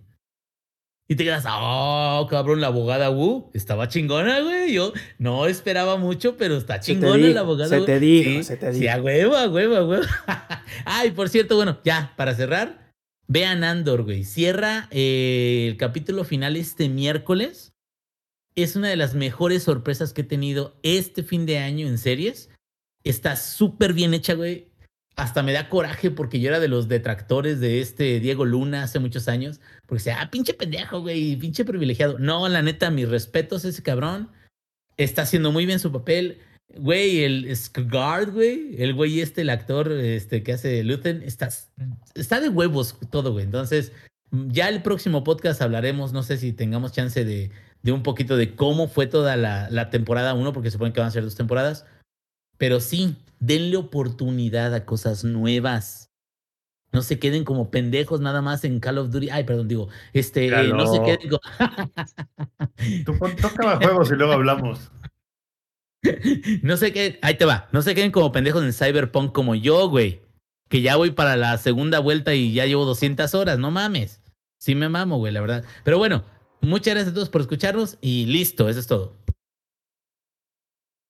Muy bien, muchachos. Entonces, yo hago eco de todos los mis demás eh, co-podcasters ahorita aquí o co-conductor. Bueno, ustedes saben, a todos los demás eh, del Showtime Podcast en recordarles y invitarles a que se echen la vuelta para acá a la grabación en vivo del Showtime Podcast los domingos 7 y media de la noche. Horario de la CDMX a través de twitch.tv diagonal Langari. Además de que si quieren seguirnos el rollo en las redes sociales o unirse a nuestro eh, canal de Discord, pueden hacerlo eh, en la página de enlaces de langaria.net, diagonal enlaces, donde van a encontrar todos, todos, todos los enlaces pertinentes eh, donde nos quieran seguir. Pues ahí los estaremos eh, siguiendo el rollo con muchísimo gusto. Y muchachos, si no nos queda más, nos despedimos de parte del ingenierillo, de parte del ex que estuvo, digamos, ausente el 100% de este programa, de parte del Zampi y del Eddie. Yo fui Roberto Sainz o Rob Sainz en Twitter y esta fue la edición 293 del Showtime Podcast. Nos vemos la semana que entra. Stay Metal. Langaria.net presentó.